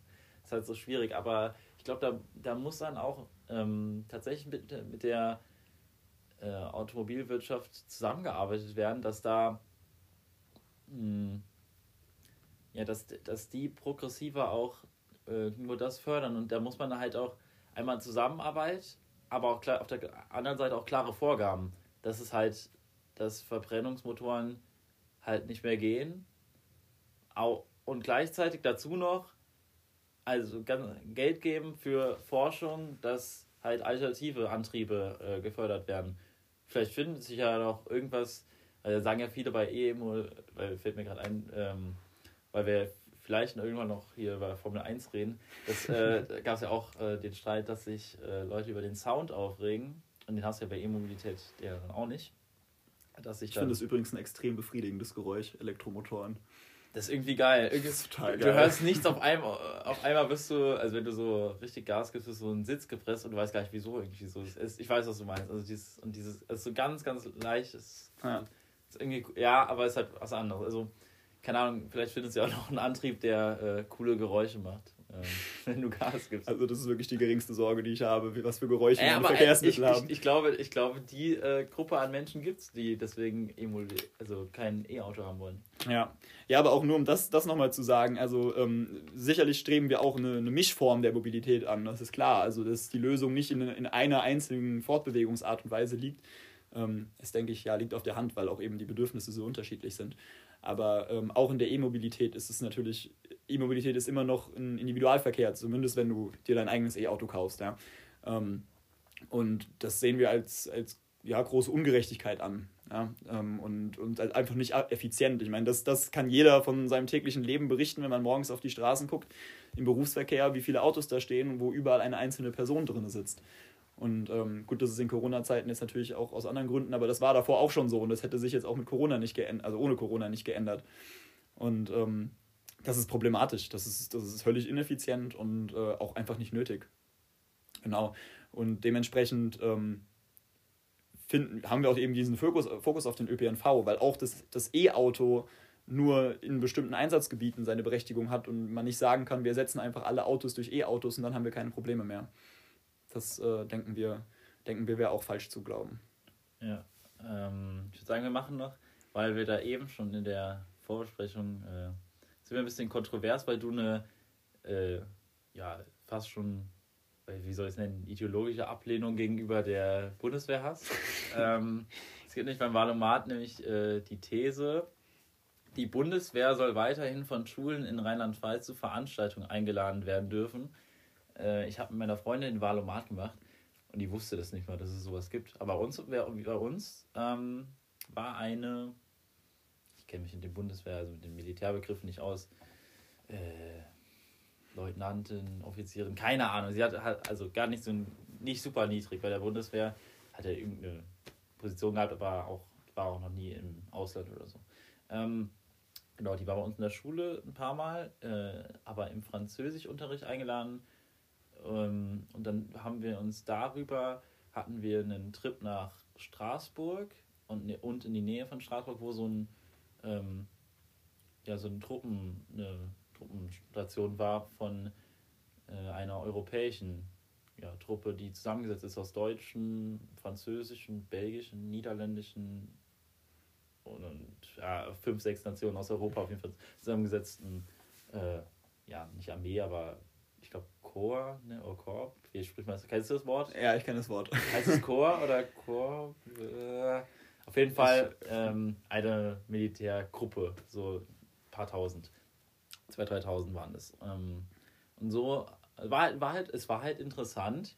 Und ich, also ich bin der Meinung, dass die Bundeswehr schon als Armee der, das Recht zugestanden bekommen sollte, in der Schule für sich zu werben, weil das ja auch eine staatliche Institution ist. ist eine, und bei uns ist die Armee natürlich jetzt zuletzt in Verrufenheit geraten durch manche Skandale, äh, auch der Verteidigungsministerin damals, von der Leyen auch, aber oder halt, oder halt auch, ähm, dass sie das Material nicht so krass ist oder dass auch rechte Strukturen in der Armee aufgetaucht sind. In, ähm, sage ich das böse E-Wort, Einzelfällen. Äh, aber äh, ich bin der Meinung, dass die Bundeswehr schon das Recht haben sollte, in Schulen zu werben, vor allem, weil es denen ja auch an Nachwuchs mangelt. Ja, du hast ja schon gesagt, äh, dass ich da vielleicht etwas äh, emotional aufgeladen bin bei dem Thema. Ähm, ich äh, widerspreche dir, aber ich lehne die Bundeswehr nicht grundsätzlich ab in all ihren Zügen. Also ich, ja, ich würde jetzt nicht unbedingt sofort rausbrüllen, wir, wir lösen sie komplett auf. Zumindest nicht von heute auf morgen. Ähm, ja, aber was, was mich bei dem Thema immer so bewegt und weshalb ich da sicherlich auch keine 100% rationale Meinung zu, zu mir gebildet habe oder mir bilden kann, ist, dass mich immer sehr empört, wie ähm, die Werbung der Bundeswehr allgemein stattfindet. Also wie Rhetorik in der Werbung ist. Die machen ja gerne Plakate und auch ähm, gerne YouTube-Werbung und hatten diese, diese Serien, die sie immer wieder gemacht haben und auch immer wieder machen und auf YouTube stark bewerben. Ne? Äh, kennt man ja.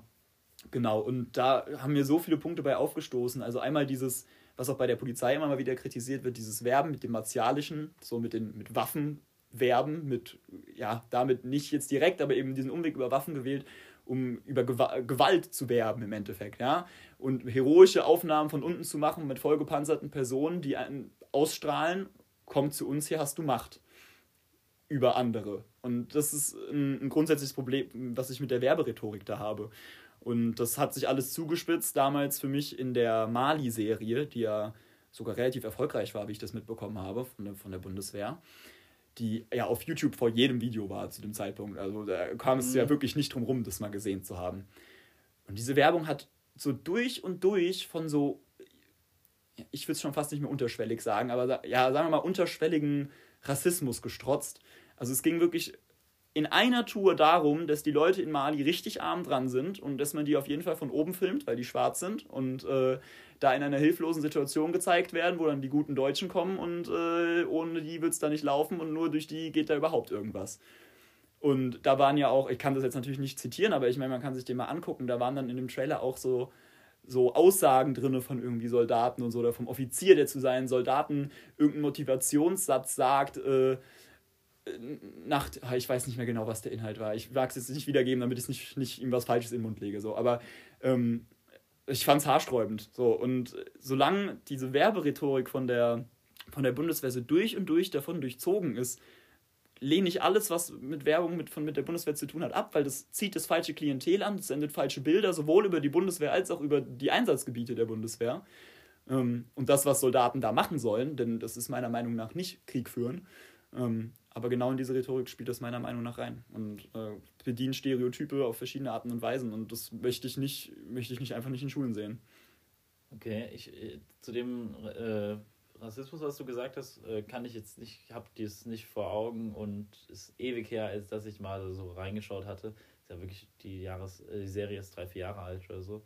Ähm, was ich nur sagen kann, diesen martialischen, ich glaube, so wie ich es zuletzt verstehe, wenn ich was von der Bundeswehr sehe, ich glaube, das habe ich bei der Polizei auch schon gesehen, ähm, wenn es so um dieses Martialische ging, zuletzt die letzten Werbungen, so die letzten Monate, wenn ich was gesehen habe, habe ich das eher so wahrgenommen, so eher mit einem Augenzwinkern, dass es so war. Dass es nicht so gemeint war, yo, wir haben waffenmäßig äh, und können Leute erschießen, sondern also es war so ein bisschen auf Augenzwinkern, so ein bisschen halt satirisch gemeint, so ich fand das nicht weniger problematisch, vielleicht dadurch sogar noch problematischer. Ich hatte das, das hatte für mich persönlich immer so diese, diese Schmunzel, äh, konservativ rechten Facebook-Kommentare-Vibes, diese Sachen.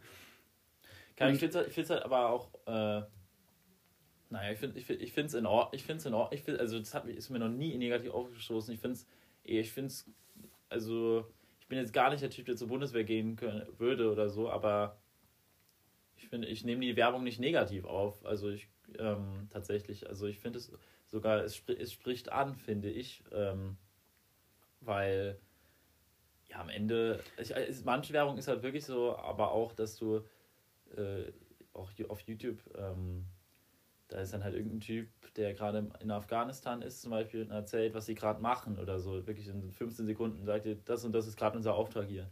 Und so. Ähm, und es ist halt, also, wenn, wenn es martialisch, ich habe jetzt keine konkreten Bilder vor Augen, ich kenne nur von der Berliner Polizei, kenne ich das eine, ähm, also jetzt Polizei, wo die dieses neue, dieses neue Auto da bekommen haben und damit wirklich so geflext hatten, so. Aber ich fand, ich fand das, ich nehme das alles so nicht so nicht so ernst, quasi so, sehe ich nicht so streng. Ja, also die Sache ist natürlich auch gerade, wenn du sagst, du, du siehst es nicht als äh, problematisch und du ähm, fühlst dich davon angesprochen. Das ist ja, die sind ja nicht schlecht gemacht, die Werbungen. Also die sind ja meistens auf, auf wirklich hohem Niveau, was die Filmtechnik angeht oder die Fototechnik und welche Reize die, die setzen. Und das ist ja auch das Ziel davon, dass sie dich ansprechen sollen. Und genau das ist eben das Problem, was, das, was ich damit habe. Dass unterschwellig Reize gesetzt werden, die ich finde, haben nichts der, mit der Bundeswehr verloren. Also eben diese Machtreize und auch Stereotypen, die bedient werden. Ähm, und die dir quasi so, so unterschwellig einverleibt werden. Also ich traue dir jetzt vor allen Dingen zu, dass du das, dass du das separieren kannst und dass du davon nicht beeinflusst wirst. Aber gerade eben im Schulen sind Leute wahrscheinlich dafür noch sehr empfänglich. Äh, je jünger, desto eher. Und ähm, ja, richten sich danach aus. Und das finde ich dann, finde ich dann einfach nicht, nicht unterstützenswert. Ich weiß, ich kann das jetzt nicht äh, ähm, bewerten, wie das einzelne Schule ist. Ich kann jetzt nur von meinem persönlichen Beispiel in der Schule berichten und es gibt äh, extra Leute, also die, wie die Frau, die bei uns war, die halt dafür ist für äh, nach, wie die Stabsstelle in der Bundeswehr heißt, aber Nachwuchsorientierung oder oder also die, die beschäftigen sich damit halt nach Nachwuchs zu suchen und ähm, aber auch Werbung zu machen oder einfach von der Arbeit zu erzählen. Es ist nicht unbedingt, es war auch gar nicht so werbemäßig, kommt zur Bundeswehr. Wir haben irgendwie, der hat halt einfach äh, ihre Arbeit vorgestellt, ihre, äh, ja, ihre Laufzeit bei der Bundeswehr, was sie gemacht hat, wo sie war, ähm, wie das so ist und einfach so einen Einblick gegeben und das finde ich schon interessant äh, und finde, es hat auch schon eigentlich einen Platz verdient in der Schule, weil es äh, ja, weil ich einfach die Bundeswehr als wichtigste, äh, nicht wichtigste, wichtige Institution äh, sehe, die, ähm, da stimme ich dir zu, aber auch in manchen Punkten quasi müssen sich Aufgabenbereiche ändern. Oder ähm, manche Missionen müssen auf ihre, ja, auf ihren, ihre Rechtmäßigkeit oder Sinn geprüft werden. Ähm, und ja, aber generell halte ich von der Bundeswehr habe ich, ich habe wirklich kein negatives Bild von der Bundeswehr. Das, was nur das einzige kritisch, was ich an der Bundeswehr habe, sehe, ist halt, wenn es halt rechte Strukturen gibt bei der Bundeswehr da, oder auch bei der Polizei, das ist halt dann in so Struktur, in so ja, Positionen gefährlich, weil diese Menschen ja an Waffen easy gelangen. Und äh, ja. Aber ich habe kein negatives Bild insgesamt von der Bundeswehr. Deswegen, ich finde, die sollten, also ich finde ich find es gerechtfertigt, dass die äh, an Schulen kommen dürfen. Genau. So, dann würde ich sagen, äh, wechseln wir das Thema wieder zurück Richtung Rheinland-Pfalz, äh, ins schönste Bundesland Deutschlands. Würdest du das sagen? Der Welt. Würdest du eigentlich sagen, Rheinland-Pfalz ist das schönste Bundesland Deutschlands? So rein optisch? Ja, oder so insgesamt, was an Kulturmöglichkeiten gibt. Oh, ich weiß nicht. Also ich glaube, ähm, da könnte ich auch niemals objektiv vergleichen. Äh, ich habe ja auch jetzt auch noch nicht in jedem Bundesland gewohnt oder jeder Ecke. Ich denke, es gibt schon überall seine, seine Berechtigung für jedes Bundesland. Äh, selbstverständlich. Ich meine, das ist ja jetzt hier kein, kein Schwanzvergleich. Äh, ja, also ich mag es hier gerne so. Ich, äh, ich finde es hier sehr schön. Ich mag das Rhein-Main-Gebiet total. Ähm, ich mag das, das obere Mittelrheintal und äh, ja, die, die Rheinebene darüber. Ähm, ich finde es sehr schön hier. Äh, man kann hier gute Ausflüge machen, aber ich finde auch in jedem Teil Deutschlands gibt es so schöne Ecken und äh, ich eigentlich überall, wo ich bisher in Deutschland war, musste man nicht weit fahren, um wunderschöne Ecken zu entdecken. Also, oh, das hat sich gereimt. Äh, ich würde jetzt nicht behaupten, dass Rheinland-Pfalz das schönste Bundesland wäre Deutschlands, nein. Okay. Ja, nee, weil ich, ich habe wirklich mittlerweile, ähm, wo ich jetzt in Marburg wohne, dass ich so ein äh, ich empfinde teilweise so ein Heimatgefühl, also das so Mainz, also Mainz so als Stadt empfinde ich irgendwie so als Heimat. Also irgendwie, ich habe auch irgendwie das Gefühl, dass ich, ich hab, will ja mal, ich will in Berlin wohnen, das in, Das ist ja in kein Geheimnis. äh, in den nächsten Jahren. Ich will ja auch in Berlin irgendwann hoffentlich mal arbeiten, äh, dann in der Politik. Vom Ähm, Kanzleramt aus. Genau, äh, ganz entspannt als Kanzler im Kanzleramt. Ähm, oder im Hintergrund, ist ja egal. Ähm, aber irgendwie, ich habe irgendwie das Gefühl, ich werde auch irgendwann wieder nach Mainz zurückkehren, weil Mainz irgendwie, ich habe irgendwie fühle mich hier so verbunden. Irgendwie. Ich weiß nicht, ist voll entstanden die letzten paar Monate, seitdem ich in Marburg wohne. Ich, so, ich finde Marburg cool, aber ich habe irgendwie das Gefühl, irgendwie will ich irgendwann wieder nach Mainz. So. Bist du so ein bisschen wie Felix Lobrecht, der immer erzählt, dass er in Marburg studiert hat? Ich, ich, stimmt, habe ich mitbekommen, hab ich erzählt bekommen. Ich höre hör leider äh, seinen Podcast nicht. Ich auch nicht mehr, aber habe mal ein paar Folgen gehört und äh, da ist mir das aufgefallen. Naja, nee, ich verstehe genau, was du meinst. Also ich hatte das am Anfang vom Studium auch. Ähm, ich hätte nie gedacht, dass ich irgendwie sowas mal, dass ich da so stark heimatverbunden bin oder so. Ich habe immer gedacht, ja, ziehst hin, wo du willst und bist dann da zufrieden. Aber als ich dann wirklich mal weg war und dann äh, immer mal wieder natürlich hierher gekommen bin, äh, habe ich dann doch beim, beim Reinfahren in den Bahnhof dann doch auch immer eine Freude empfunden, die äh, mir sehr unerwartet war. Also eine Ja. Freude, die über das, ich freue mich, die Familie wieder zu sehen, hinausging. So nach dem Motto, so, oh, ich bin wieder in meiner Stadt. Ja, du hast so Verbindungen irgendwie hier mit so manchen Orten, welche coole Dinge passiert sind, witzige Abende hast du gehabt, an manchen, also Ja, oder Kneipen. ja definitiv. Also irgendwie, ne, ist schon geil.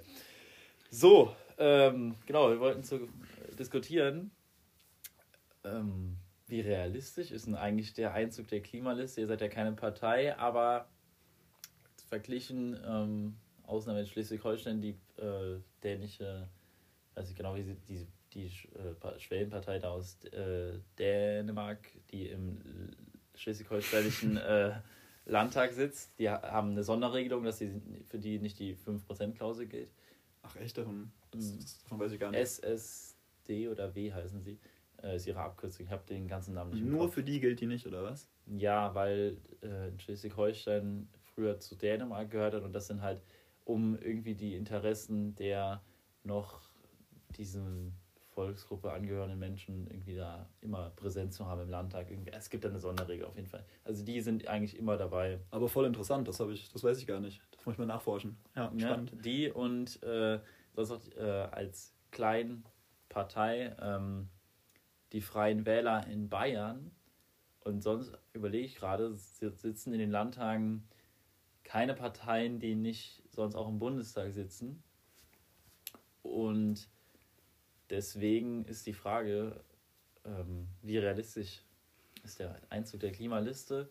Es gibt da natürlich, ähm, ich habe sicher jetzt viele Zuhörende, die zum ersten Mal wählen auch oder auf jeden Fall wählen dürfen in Rheinland-Pfalz, die dich auch, also deine, dich wahrscheinlich eher nicht persönlich, aber per Zweitstimme die Klimaliste wählen könnten.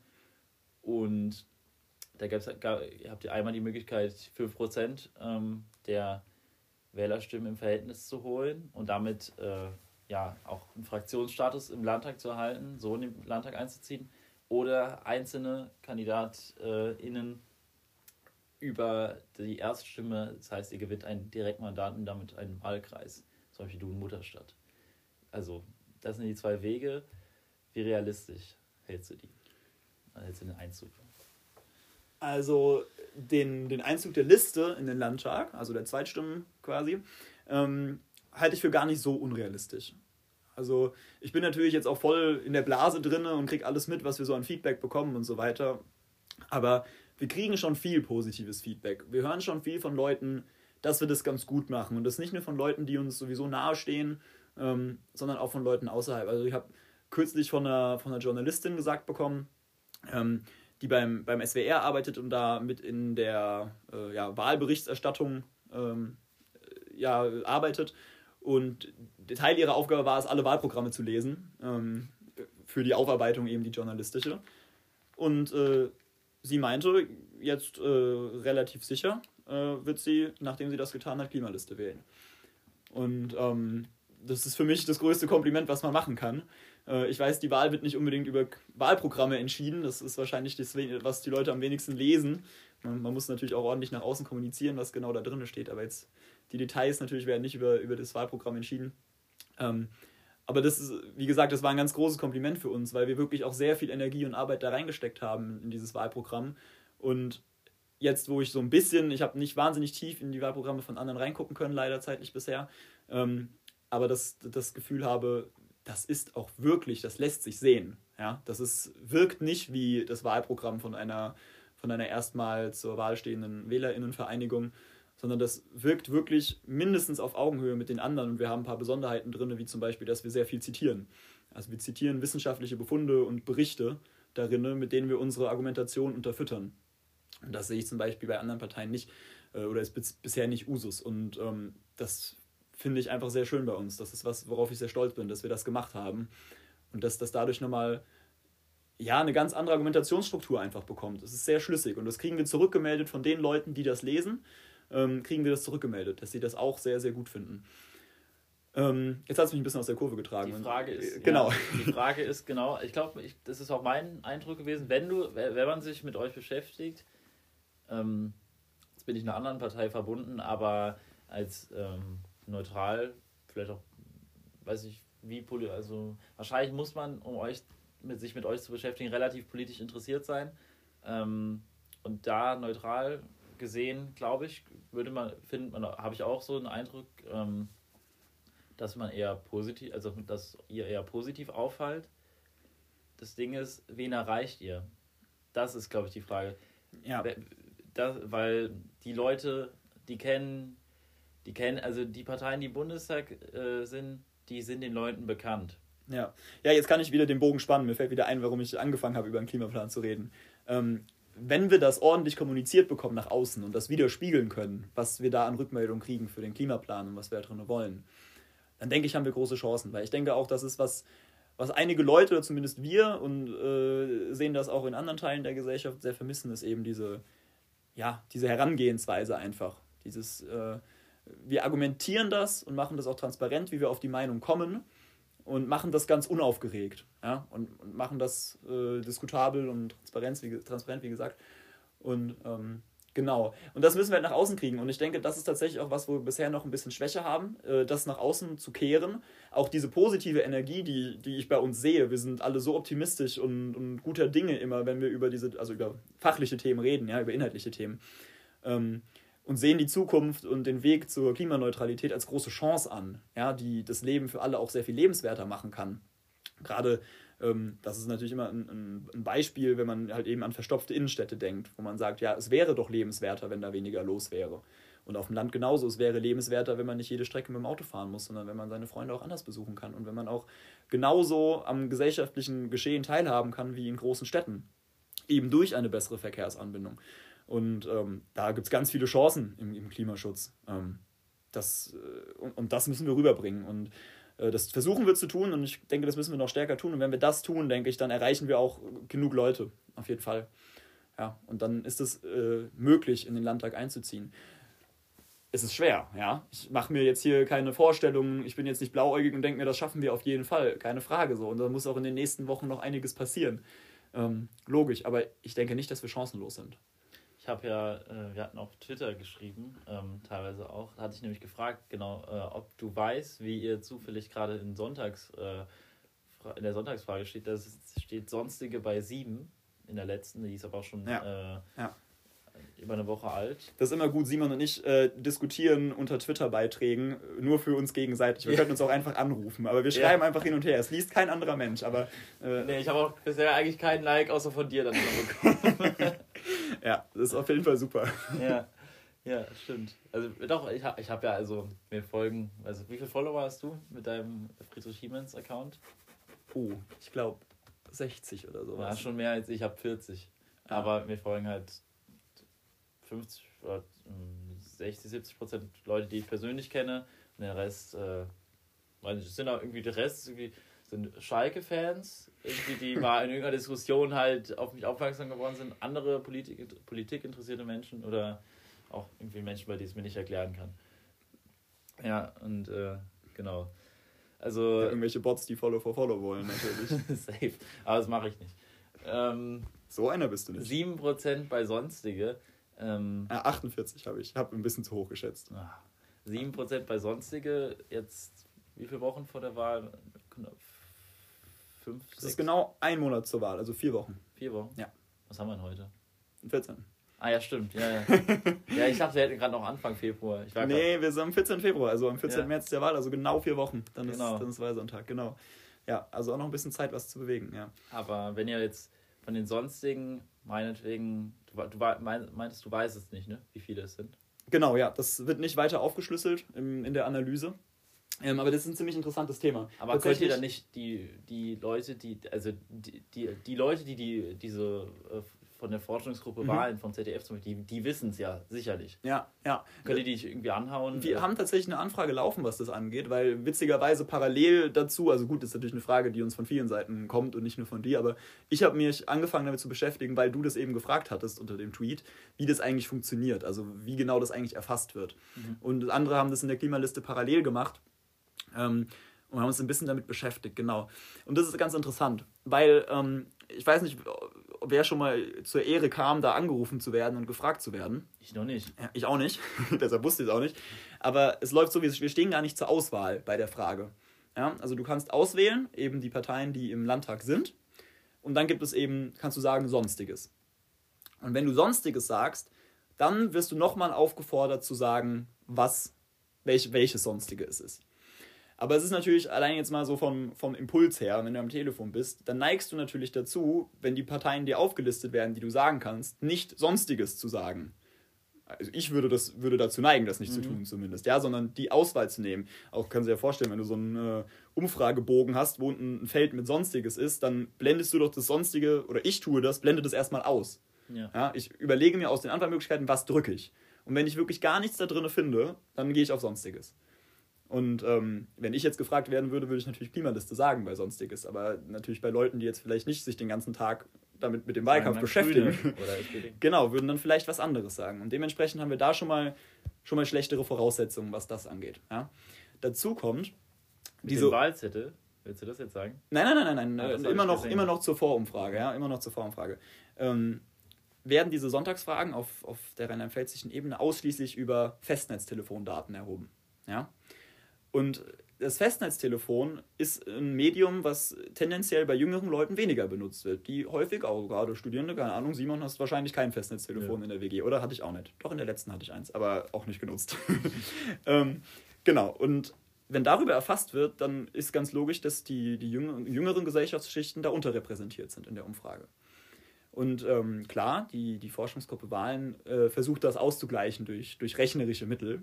Aber bei einer Stichprobe von ungefähr 1000 kannst du durch rechnerische Mittel da keine Repräsentativität herstellen. Ja, durch rechnerische Mittel Deswegen, dieses Manko wieder auszugleichen. Fehlerquote sind immer, schon immer 2-3 Prozent auch. Genau, und darauf ordentlich. weisen sie auch hin, also in der Erklärung zu ihren zu den Methoden, da weisen sie darauf hin, dass also gerade im unteren Prozentbereich der, der Fehlerbereich höher ist. Ja, die Standardabweichung von den, von den Ergebnissen, die dann realistisch ist. Ähm, das, wenn du es nachforschst, dann findest du das auch relativ schnell. Aber das weiß natürlich nicht, ich wusste ja auch nicht, bis ich es nachgeforscht habe. Ne? Das weiß nicht jeder. Ähm, und das ist natürlich schon äh, ein bisschen eine Herausforderung für uns, weil erstaunlich viele Menschen doch so wählen, dass sie sagen, ich wähle nichts, was keine Chance hat, über die 5%-Hürde zu kommen. Und wenn man da die Vorwahlumfragen sieht und man sieht die Partei nicht gelistet, dann denkt man sich, die hat keine Chance. Wenn jetzt wieder stehen würden mit 3, 4%, dann würden sich die Leute denken, ah, da wähle ich vielleicht doch mal rein, weil das könnte klappen. Und ähm, ja, da müssen wir eben die, die Botschaft senden, dass das, dass das möglich ist und dass eben diese Tücken bestehen, die uns, ja, ich denke, das kann man schon so sagen, die uns benachteiligen, zumindest für diese Vorwahlumfragen. Aber viele Leute eben wählen auch danach, was sie da sehen oder schließen Parteien aus, die nicht zu wählen, was sie da sehen. Und das ist ein großer Nachteil für uns. Und ich denke, wenn wir da mal auftauchen würden und wenn wir es schaffen sollten, tatsächlich von 3% der Leute, die am Telefon erreicht werden, ja, am Festnetztelefon, und dann sagen sie wegen Sonstiges und dann sagen sie wegen Klimaliste. Wenn wir so weit kommen, ja, dass wir da gelistet werden, dann erstmal 3% haben, dann wird uns das einen großen Boost geben. Weil dann tauchen wir auf, dann trauen sich vielleicht mehr Leute das zu sagen ähm, und mehr Leute uns zu wählen und das wäre super. Leider kommen wir auch, wenn wir einmal drinnen gestanden haben, nicht automatisch in die Auswahlmöglichkeiten, die man direkt vorgelegt bekommt. Das wäre dann natürlich nochmal ein großer Schritt. Aber genau, ja. Ja, Aber deshalb sagt eben, das jetzt an der Stelle nochmal in aller Klarheit, sagen diese Wahlergebnisse, diese Vorwahlergebnisse, die Sonntagsfragen nicht so viel über unsere Chancen aus. Weil sie uns es eben sind unterrepräsentieren. Umfragen, die auf 1000 Leute versuchen, 82, 83 Millionen darzustellen. Ja, das ist ja, also 1000 Leute ist Oder ja die halt Schwelle, die du hast normalerweise für. Repräsentativität, wenn du eben eine Ja. gute Stichprobe ziehst. Ja. Aber die Stichprobe ist eben nicht so wahnsinnig gut gezogen, weil sie eben nur durch, durch äh, Festnetztelefondaten geht. Und darauf, wie gesagt, die weisen auch darauf hin, das ist transparent, so ist es nicht. Aber das Endergebnis zeigt, weist es natürlich trotzdem aus, diesen Fehler. Und das beachten viele Leute nicht, dass es diesen Fehler eben gibt. Also ich würde sagen, dein, dein Fazit äh, wirst du jetzt in unserem Tippspiel äh, quasi niederlegen, ob du sagst, ihr zieht ein oder nicht. Wir haben uns nämlich überlegt, Oh, mir fällt auf, bevor wir dazu kommen, darauf freue ich mich schon sehr. Aber du, du hast noch eine Frage gestellt, die ich noch unbeantwortet habe. oh, Du hast mich gefragt, wie es aussieht mit der Direkt, äh, den Chancen auf Direktmandate. ach so, ja. Genau, ja. Und da ähm, mache ich mir natürlich nichts vor. Da sind die Chancen natürlich verschwindend gering, dass das irgendwo klappen sollte. Ja. Ich meine, ähm, da ist ja quasi Winner takes it all Prinzip und da haben natürlich die großen Parteien, CDU, SPD, werden da fast alles abräumen. Vielleicht vereinzelt mal irgendwo die Grünen ähm, ein Mandat abbringen können. Ähm, dementsprechend mache ich mir da keine großen Illusionen, dass das, dass das groß klappen wird für uns. Aber es ist natürlich ein Mittel, ähm, den Sachen auch quasi örtlich stärker ein Gesicht zu geben, eine Person zu haben, die erstens Ansprechperson ist für die Leute vor Ort, falls jemand Fragen hat und so weiter. Ähm, und eben aber auch die örtlichen, örtlichen Themen und die Sachen, die dann vor Ort Besonderheiten sind, beachten kann. Und eben auch einsammeln kann. Also nicht nur darum, uns äh, zu bewerben, sondern auch mitzubekommen, was bewegt denn die Leute da vor Ort und das in unsere eigene, äh, ja, in unsere interne Willensbildung mit einzubinden, was die Perspektiven sind. Was, was hattest du schon für Begegnungen vor Ort bei dir im äh, Wahlkreis? Machst du da auch, machst du so Häuserwahlkampf oder? Nee, gar nicht. Also Corona-bedingt sowieso nicht, ne? Also gar keine Debatte gewesen. Ähm, genau, aber was ich gemacht habe, also ich, beim Plakate aufhängen, ich war jetzt die letzten vier Wochen jedes Wochenende komplett Plakate aufhängen, auch eine starke Arbeit. ähm, aber da haben mich ein paar Leute angesprochen, aber vor allen Dingen habe ich bisher in Kontakt gestanden, als ich die Unterschriften eingesammelt habe, die nötig sind, äh, um ein Direktmandat zu bekommen. Also man muss, ich glaube normalerweise sind es 150, dieses Jahr waren es, Moment, jetzt sage ich was Falsches. Oh, ich habe die Zahlen gar nicht mehr genau im Kopf. Deshalb, äh, ich sage lieber nichts dazu. Aber man muss Unterschriften sammeln, um. Ein Ähm, dreistelliger, niedriger, dreistelliger Wert, oder? Ja, 50 waren es dieses Jahr für mich, glaube ich. Ah, so, okay. Ah, stimmt, ah, stimmt habe ich mitbekommen, wurde runtergesetzt, ne? Genau, wurde runtergesetzt wegen Corona. Oh Mann, Genau. wieso, wieso weiß ich das denn jetzt nicht mehr? Naja, egal. Auf jeden Fall, man muss Unterschriften sammeln, eben damit nicht einfach jeder Hiopai sich melden kann und sagen kann, ich stehe da jetzt auf dem Wahlzettel, sondern es muss ja eben eine kleine Hürde geben, damit das auch wirklich nur BewerberInnen machen, die das wirklich wollen so und bereit sind, sich dafür auf die Straße zu stellen. Und da habe ich eben Unterschriften sammeln müssen ähm, und äh, habe das eben hauptsächlich in den Burger Hof gemacht. Und da habe ich dann eben auch viel mit Leuten geredet. Wenn ich die Leute angequatscht habe direkt, dann hatten einige natürlich auch irgendwie Fragen oder Gesprächsbedarf. Und da hatte ich einige sehr interessante Gespräche. Ähm, ich habe mich mit einem äh, Bäckermeister zum Beispiel unterhalten, der äh, ja Umweltschutz, der der, der, dem Umweltschutz sehr am Herzen liegt, aber der sehr, Angst, sehr viel Angst davor hat, dass seine Stromrechnung in die Höhe schellt. Und der hat mir vorgerechnet, was er im Jahr für Strom ausgibt. Und ähm, der hat mir auch gesagt, was er für Strom bezieht und so. Und das fand ich sehr toll, weil er war sehr ehrlich zu mir. Und ähm, das hat mir einen ganz einen tollen Eindruck gegeben dafür, was so seine Sorgen sein können. Was so jetzt für die Sorgen ganz konkret eines Bäckermeisters ähm, dafür Probleme auftreten können, wenn zum Beispiel der Strompreis steigt. Ja? Und was er sich dafür Sorgen macht. Und das, das fand ich toll und das hat auf jeden Fall Eindruck hinterlassen. Und so Begegnungen hatte ich, hatte ich ein paar mit verschiedenen. Krass. Ja, muss ich auch irgendwann mal machen, Politik direkt. Und dann ist sicher interessant, also kann ich verstehen. Ähm, genau, tippen wir die Wahl. Tippen wir die Wahl. In Prozenten. Ähm, vielleicht noch gerade um äh, zur Einordnung für die Leute, die zuhören. Äh, die letzte Sonntagsfrage erhoben äh, oder äh, preisgegeben am 5.2., das ist mittlerweile über eine Woche her.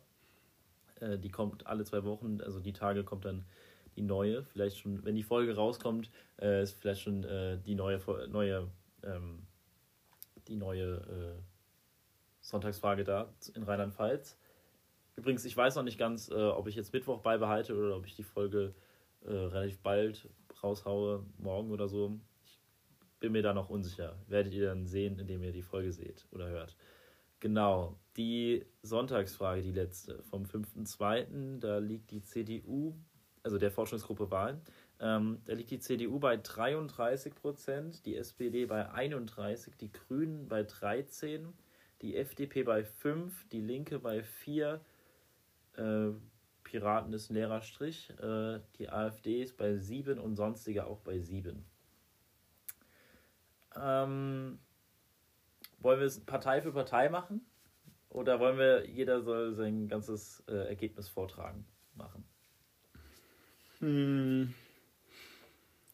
Name Partei für Partei, oder? Okay, dann starten wir mal. Aber wir müssen ja mitrechnen, auf wie viel Prozent wir am Ende kommen. Stimmt. Das ist ja, Da das ist ja komplex. äh, dann starten wir mal mit der Partei, die im Moment vorne liegt in Umfragen, mit der CDU. ja. Ich sage, die CDU wird die Wahl verlieren gegen die SPD. Ähm, und am Ende wird die CDU bei mickrigen 28% hinauskommen. Und äh, ja, bei 38%, 28% äh, sehe ich die CDU. Ich glaube, jetzt im äh, letzten Abschluss des Wahlkampfs werden viele Stimmen zur SPD rüberwandern, weil viele dann doch Malu Dreyer, haben wir eben auch in der Vorbesprechung, hast du es mal gesagt, die Malu Dreyer hat unglaubliche Zustimmungswerte hier in Rheinland-Pfalz. Ähm, bis zu zwei Drittel und die Leute werden hoffentlich begreifen, dass äh, wenn sie Malu Dreyer wollen, müssen sie SPD wählen. Und äh, ich glaube, da sind auch einige noch in der CDU am rumdümpern äh, in den Umfragen. Und dann werden sie am Ende bei 28 Prozent landen. Ja, also ich, ja, du hast ja schon angesprochen, ich sehe das auch so, weil eben Malu 3 so hohe Zustimmungswerte hat, werden sicherlich am Ende noch einige dann doch nochmal sagen, ja, doch, eigentlich äh, möchte ich dann auch das wählen, wo bei Malu 3 dabei rauskommt. Aber ich glaube, so viel Prozentabfall sehe ich dann doch nicht bei der CDU. Das habe ich schon oft gehofft in meinem Leben, aber es kam dann doch nie. Ähm, ja, nicht mal, nicht mal Rezo hat es geschafft, da auch in den Umfragen wirklich wenige Prozent abzuluxen, auch wenn die CDU das selber behauptet hätte, dass es so wär- wäre. Aber es ist nichts passiert wär- damals bei den wir sind, Umfragen. ja, wir sind ja im Superwahljahr, das wäre schon ein richtiger Rückschlag. Also ich hoffe darauf. Wäre es schon, also ich sag mal 30 Prozent, da gehen vielleicht immer drei runter. Und selbst das ist, glaube ich, schon sehr, Das ist ein, also wenn, wenn die verlieren, ist schon ein Rückschlag. also das ist schon viel. Also ich sag mal, ich sag mal 30 Prozent für die CDU und die kommen dann auch alle drei bei der SPD. Ne, bei der SPD gebe ich auch 33. Also 30 zu 33 Prozent, sage ich mal, CDU, SPD. also du sagst die. Schreib mir das auf, ja, damit wir auch hinterher das kontrollieren können. Ich mach's durch, ich mach, ich bin gut, ich habe mal einen Kopfrechenwettbewerb in der fünften Klasse gewonnen. Das werde ich jetzt zeigen. Ich mach's ohne Papier. Ähm, mach, Ja, aber ich will mir auch deine aufschreiben, dass wir hinterher sagen können, wer gewonnen hat. Ach so, Ja. okay. Warte, Und welche? Koalitionen entstehen? Ja, genau. Ich habe die, äh, ich habe die CDU bei 28. Bei 28. Und die SPD? Ähm, da mache ich jetzt weiter. Ich hoffe, dass die SPD noch an Wählerstimmen gewinnt und am Ende solide 35% einfährt. Und ähm, stabiles Bündnis dann hoffentlich mit den Grünen eingehen kann. Dazu kommen wir aber gleich. Wo siehst du die SPD? Habe ich schon gesagt, 33. 33. Genau, ja. Okay. Ähm, Grüne. Grüne, äh, muss man sagen, die haben jetzt im Vergleich zu, also die haben jetzt in den letzten Monaten, so in den letzten zehn Monaten, so 6, 7 Prozent in Umfragen eingebü- eingebüßt. Das ist schon ein brutaler Verlust. Aktuell stehen sie bei 13. Ich glaube, dass es nicht unbedingt besser wird. Ich sehe sie bei 12. 12. Bei 12, du denkst, da geht nochmal einer runter. Ja. Okay. Ich hoffe nicht. ich glaube, ich, ich, ich glaub, die bleiben da, wo sie sind. Ich habe das Gefühl, da, da ist relativ konstant. Ich glaube, da wird sich nicht mehr viel, nicht mehr viel verändern. Deshalb äh, bleibe ich da bei 13, ja. Ich gönne einen Prozentpunkt mehr als du.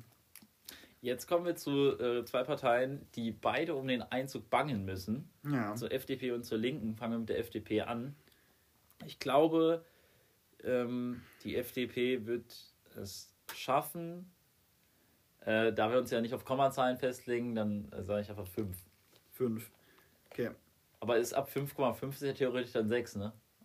Oder also wenn die 5 vorne steht, sagen wir, wenn die 5 vorne steht, ist 5 oder ist es dann 6? Nee. Schon Runden. Nach normalen Rundungsgesetzen. ich wollte gerade mal die Mathematik aushebeln. Äh, ja, dann bleibe ich vielleicht treu. Ich bleibe bei 5. Wird knapp. Also ich sage bei der FDP, ähm, die scheitern an der 5%-Hürde. Ich halte es auch tatsächlich für möglich, aber ich glaube, es reicht. Ich habe das Gefühl, die NWS haben, haben also zumindest im, im Wahlkreis Mutterstadt, äh, du hast jetzt gesagt, hier wird es dir nicht so auffallen, aber im Wahlkreis Mutterstadt äh, extrem viel plakatiert.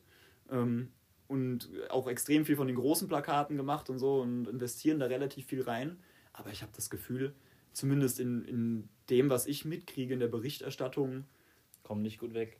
Auch, was heißt, kommt nicht gut weg? Ich, kommt nicht gut weg. Ich habe das Gefühl, es passiert einfach. Also es dreht sich nichts um sie. Es, es, sie schaffen es nicht, Themen zu setzen ähm, und da besonders viel den Wahlkampf zu beeinflussen bisher. Das ist zumindest mein, mein persönlicher Eindruck. Und deshalb glaube ich, ähm, dass das eng werden könnte für die. Linke zuletzt bei 4%. Ähm, also ich, ich dachte mir, ich habe mir bei der Prognose überlegt, eine von den Parteien wird es nicht schaffen, FDP oder Linke, und ich glaube, die Linke wird es nicht schaffen. Ja, also sagst du vier oder sagst du noch Ja, weniger? ich sag vier. Also es wird auf jeden Fall knapp vier. Ja, ich, ich glaube auch, dass das nichts wird, leider. Ich glaube. Ich weiß, ich, ey, ah, boah, man, manche Teile der Linken halte ich für echt konstruktiv. Äh, Beispiel Fabio De Masi, falls du ihn kennst, ein Bundestagsabgeordneter. Nee, kenn ich nicht. Aber manche Teile der Linke halte ich für absolut ideologisch, unproduktiv und haben nichts im Parlament zu suchen. Ja, ich weiß nicht. Ähm, ich, ich sehe jetzt gerade aus jeder, aus jeder Parteiperspektive nur, ob, ob sie es schaffen oder nicht, und zwar aus ihrer Perspektive gut oder ja. schlecht. ja, ich glaube auch, das, das wird nicht über vier. Ähm, was da ganz witzig ist, ähm, ich weiß nicht, ob dir das aufgefallen ist, also, das ist mir beim Plakatieren extrem viel aufge äh, aufgefallen. Die Plakate von denen hängen zu 90% wie Sau. Mhm also wirklich nicht gut aufgehängt. Also die sind so viel umgeknickt und, und rumgefallen und also nicht mutwillig, also sieht zumindest nicht mutwillig beschädigt aus, sondern einfach nicht gut aufgehängt. Ich weiß nicht, woran das liegt. Ja. aber äh, ich habe auch eben mal so ein Vorbeigehen gesehen, aber das war halt, das hat halt so eigentlich gegen den Zaun geguckt, so halb irgendwie. Das war auch irgendwie nicht, irgendwie nicht gut platziert, auf jeden Fall. Ja. Ähm, Jetzt, ich, ich glaube, kannst du mal sagen, wie viel Prozent habe? Ich habe ein bisschen wenig, ne? Ich dachte, du bist so gut im Kopf rechnen. Ja, ich habe aber nicht mehr, nicht mehr aufgepasst, was ich habe. Weil jetzt muss, müsste ich sonst der AfD viel geben, wo ich ja auch wenig hoffe. Und das auch. 84 bist du. Ah, okay, dann geht's. Na, ist immer noch viel. Ähm, ja, 16 Prozent hast du noch zu vergeben. Mh. Ja, dann lasse ich die AfD bei 7, wo sie gerade ist. Mit der Hoffnung, dass da noch ein deutlicher Negativtrend einsetzt. Dann, dann bleiben wir so. Nicht mein Wunschergebnis. Ja. Ja, ich habe ein bisschen die Hoffnung, dass da auch noch ein Prozentpunkt flöten geht. Aber ich habe. Ey, da, da, das, ist so, das ist so traurig, ja, die ist, ist so traurig. Auch hier die Wahlplakate, es ist, es ist widerlich. Was, äh, kennst du dieses Wahlplakat mit der, mit der deutschen Frau? Ja, und auch die mit dem, wer schützt uns vor den Schutzsuchenden. Also ja. Also wirklich offener, offener rassistisch kann man auch fast nicht sein und, und sexistisch. Es ist wirklich nicht feierlich. Aber auch da wieder funny, dass ähm, vom Plakat, ich bin voll, du merkst, ich bin voll im Plakate-Business drin, ähm, dass sie wirklich vom Ordnungsamt in Mainz sehr, sehr weiträumig abgehängt worden sind wieder. Wieso? Weil in Mainz ist es, darf man nicht zwei Schilder übereinander hängen, zwei Wahlplakate.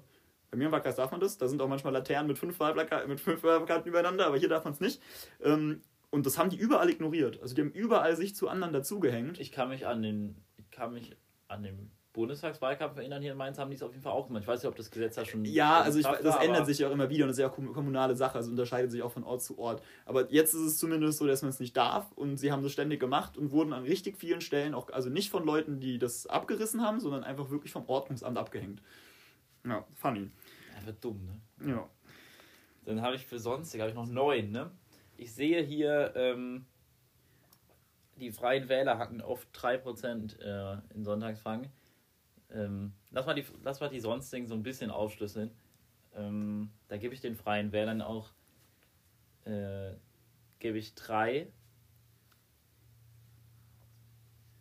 Ich musste kurz durchrechnen, wie ich bin. Ich bin bei 91. Ich auch, glaube ich, oder? Weiß ich nicht. Wieso nicht? 75, Moment, 80, äh, 84. Passt, ne? Ah, du bist auch bei 91. Genau. Ja, wir haben beide 9 für, für freien, den Rest übrig. Freien Wählern gebe ich 3. Ja. die haben jetzt mal in den Sonntagsfragen so jede zweite oder dritte waren die mal bei 3% und deswegen gelistet. Ja. Deswegen, äh, Ich glaube, ich gebe denen sogar 4. Mhm. Dann wird es aber eng für den Einzug der Klimaliste, muss ja der Rest jetzt sein. Äh, aber ich sage ja 3% der Freien Wähler. Ähm, Und sonst wen gibt es da noch Interessantes? Äh, die Piraten treten an, ne? Moment, da bin ich ja jetzt schon bei 95. Ja, deswegen meine ich ja. Nee, dann gebe ich dir nicht vier. Ich gebe uns fünf. Klimaliste kriegt fünf. Ich bin da optimistisch. Okay, also ich habe hab die, da habe ich noch sechs, ne, wenn ich den drei gegeben habe. Äh, die Piraten treten an, ne? Oder? Äh, ja. Aber die sind so irrelevant, aber ein Prozent kriegen die immer. Die haben immer ihre, ihre äh, Zockerbase. Also ein Prozent für die Piraten. Mhm. Mm, in der Klimaliste sage ich drei. Ich glaube, also drei ist, aber ich, ich glaube, drei ist ich weiß nicht, wie du es jetzt siehst, aber im Nachhinein kann man, ich, für mich ist das ein Erfolg für die Klimaliste. 3% ist jetzt nicht Definitiv, schlecht. ja. Das wäre ähm, schon ein Erfolg, aber wäre schön, wenn noch die, mehr. Das Ziel ist natürlich der Landtag, klar. klar. Und äh, was, was gibt es da sonst? ÖDP ist, glaube ich, auch, ich, also weiß nicht, können wir auch, gebe ich ein oder zwei. Wie viel habe ich noch? Ich mag die Plakate von der ÖDP. Wie viel habe ich noch? Ich, hab, ich hatte hier 91. Hab ich, ich rechne doch mal selber mit. Ich habe die, hab die kleinen nicht mehr aufgeschrieben bei dir. 97. Ah, dann habe ich, dann gebe ich der ÖDP noch zwei und keine Ahnung, wer sonst noch antritt. Der ÖDP gebe ich noch zwei. Okay. Gut. Ich schlüssel die Kleinen nicht mehr auf. Okay. Aber du, du siehst also den, also du bist wirklich der Meinung, ihr schafft den einen. Du bist natürlich, klar, du bist optimistisch geprägt jetzt hier als. Ich bin erstens optimistisch und ich meine, was ich mitkriege, ist, ja, sagen wir mal, relativ, wir kriegen sehr viel positive Rückmeldungen, wir kriegen relativ wenig negative Rückmeldungen. Und das kann natürlich jetzt ein verfälschter Eindruck sein, weil vielleicht sich halt eben auch nur die Leute melden, die, die eine gute Meinung haben. Ähm, aber ja, ich sehe, wie wir, wie wir uns reinhängen, wie so viele Personen da so viel Energie reinstecken und da so krasse Ideen für haben und, und alles umsetzen wollen. Und äh, keine Ahnung, ich glaube, das, was das angeht, sind die, sind die Grundbedingungen gegeben. Und dann, dann möchte ich auch, dass das belohnt wird natürlich. Es ist halt immer schwierig, als neue Partei oder Wählervereinigung ähm, quasi in ein Parlament einzuziehen. Klar. vor allem ab Landesebene ist es schwierig, aber sagen wir so, jetzt als inhaltlich negatives Beispiel, die AfD hat auch irgendwann ihren Aufstieg geschafft. Also, aber die hat einen sehr explosiven Start, muss man sagen. Also sie sind gestartet, hatten direkt 3, 4 Prozent und dann nach und nach die in die Parlamente. Aber ähm, Gut, die haben natürlich auch einfach ein, ein Thema besetzt damals. Ähm, ja. ja. Probiert ihr ja auch. Aber ihr klaut ein Thema quasi. Also, ihr probiert ein Thema. Also ein Thema klauen. Also ich weiß, also wirklich, Klimapolitik sollte nicht ein Thema sein, was eine Partei haben darf oder so, sondern das ist ein Thema, was alle Parteien haben sollten und alle Wähler in den Vereinigungen. Also da, da gibt es nichts zu klauen. Wirklich nicht. Haben ja alle Parteien. Nur die Wege sind anders. Aber ja. kann man drüber streiten. Natürlich, also, okay, also vielleicht die AfD hat es nicht, die lautet aus AfD sich gibt es den, kann man ja nichts machen gegen Klimawandel, weil es ja nicht vom Mensch gemacht. Hm. Ich überlege, wir haben noch auf der Liste theoretisch stehen einen Ausblick auf die weiteren Ent Entwicklungen deutscher, europäischer und weltweiter Klimapolitik. Schaffen wir das 1,5 Grad Ziel weltweit? Um damit abzuschließen. Tja, das ist schwer, ne? Ich sage nein, aber als bekennender Europäer sage ich, es liegt nicht an Europa. Und auch nicht an Deutschland. Ich glaube, dass, dass Deutschland noch die Kurve kriegen wird. Ja, ich, ich tue mir da sehr schwer mit äh, Vorhersagen, vielleicht auch um die eigene Motivation Obwohl, nicht. Äh, noch äh, angemerkt, ja. es liegt in Teilen doch an Europa, weil wir, weil äh, durch unsere ergriffenen Maßnahmen auf anderen Kontinenten intersektionale Problemstrukturen auftauchen. Das ist sehr schön, dass du das noch hinzugefügt hast, sonst hätte ich das gemacht. Ähm, das ist schön. Ähm, ja, ich, wie gesagt, ich, ich äh, tue mir schwer damit Vorhersagen, vielleicht weil es meiner eigenen Motivation schaden würde, was dafür zu tun. Ähm, aber ich denke eigentlich, sollten wir da auf, auf unsere eigenen Füße schauen und einfach gucken, dass wir tun, was wir können und äh, das, das umsetzen, was unser Anteil daran ist und natürlich auch versuchen, andere dabei zu unterstützen und äh, ja, die, die, die Nötigkeit von allem aufzuzeigen und eben genau solche Abhängigkeitsstrukturen, die vielleicht uns eine Mitschuld daran geben, dass andere Länder das nicht machen können, abzubauen und vielleicht auch ins Gegenteil umzuwandeln. Und wenn wir das erreicht haben, dann, dann ist das alles, was wir, was wir tun können. Und äh, darauf sollten wir uns fokussieren. Ich denke, wenn wir da den Fokus darauf legen, ähm, wie realistisch ist das, das weltweit zu schaffen, dann ähm, kommt man schnell in den Fatalismus rein und sagt, das wird sowieso nicht alles und dann ist der Kampf eh schon verloren. Und ähm, das wäre ja nicht zuträglich der Sache. Ich, ich glaube, um dazu noch ein Schlussstatement zu sagen, meiner Meinung nach ist es underrated, wie wichtig die Position der oder äh, der Kanzler, des Kanzlers oder der Kanzlerin oder meinetwegen äh, der Europäischen Kommissionspräsidentin oder Kommissionspräsident ist, weil das sind die Leute, die unser Land oder die EU nach außen vertreten und die wirklich Einfluss auf die anderen haben können. Du als meinetwegen zukünftiger äh, Landtagsabgeordneter in Rheinland-Pfalz hast den Einfluss nicht. Du kannst hier vor Ort Klimaschutz machen, aber Klimaschutz geht ja nur zusammen weltweit. Und ich glaube, es ist sehr underrated und deswegen kommt mir Angela Merkel in der Berichterstattung über ihre Klimapolitik oft zu gut weg. Zuletzt hat es, wurde es eher negativer, was ich auch gut fand, weil sie war ja auch mal die Klimakanzlerin, weil da hat sie wenig erreicht. Das weltweit, wir haben das Pariser Klimaabkommen, okay, das ist sehr wichtig. Ähm, ich bin jetzt auch nicht ganz drin, wie was für eine Deutschland hat schon eine Rolle gespielt, dass sowas entsteht, aber ähm, da ist, ist, also ich, meiner Meinung nach, Deutschland muss neben dem Klimaschutz hier vor Ort, was ich auch eben gesagt habe, wo ich glaube, dass wir die Kurve noch kriegen, viel mehr darauf äh, setzen, andere, ähm, und da muss man halt auch mit Staaten, also andere Staaten äh, zu überzeugen, aktiven Klimaschutz äh, ja, zu betreiben. Und da muss man halt auch mit äh, anderen Staaten reden, die ist leider so, was ich sonst eher ablehne, aber sonst Staaten, die nicht unbedingt demokratisch aufgebaut sind, weil das hast du, hast du ganz schön gesagt, das ist halt, ähm, ja, ist unverein, un, also da, das ist nicht diskutabel, das 1,5 Grad Ziel oder ein bisschen drüber, ich weiß nicht, eigentlich geht es sich ein bisschen drüber, dann wird es schon schlimm, aber ähm, es müssen alle mitmachen und die Rolle der führenden äh, Persönlichkeiten ist meiner Meinung nach underrated und deswegen ist die nächste Bundestagswahl auch sehr entscheidend. Oder in vier Jahren dann die europäische, die Wahl des Europäischen Parlaments. Genau. Hast du noch ein Schlussstatement deinerseits? Ich fand, das war ein sehr schönes Schluss, Schluss, Schlussstatement, ja. Okay, dann äh, guten Apo, wenn ihr gerade was zu essen zufällig habt, weil ich habe irgendwie Hunger, aber ich esse jetzt noch nichts. Ich, ich esse in ein, zwei Stunden was, schaffe mir eine Grundlage und dann schieße ich mich auf den Mond. Äh, Hast du noch was vor heute Abend? Ja, meine Freundin, also ich feiere ah, trinke nur mit meiner Freundin. eigentlich, es klingt so, boah, der macht jetzt eine Corona-Party, aber eigentlich mache ich, trinke nur mit meiner Freundin bei zu Hause. Ja, man muss die Feste feiern, wie sie feiern. Genau. Ähm, Oder so. Dann äh, schönen Tag noch, habt eine gute Zeit äh, in Zukunft und hoffentlich jetzt meinen Podcast gehabt. Gebt Feedback. Ich hoffe, ähm, ich kann jetzt, ich muss ehrlich sagen, äh, eine regelmäßige Struktur ist im Moment schwierig. Ich bin in der Klausurenphase bzw. Hausarbeitenphase, ähm, wo ich die im Moment rausballern muss. Aber ich versuche ab und zu was rauszuhauen. Genau, bis zum nächsten Mal. Und ja, vielen Dank, dass ich da sein durfte, Simon. Ja. Äh, es hat mir Spaß gemacht. Und ja. Hörst du wünsche dann, auch einen schönen Tag. Hörst du dann auch in Zukunft weiter rein? Selbstverständlich. Auf jeden Fall. Und noch dann äh, tschüss, ne? Ciao. Ciao. Thank you.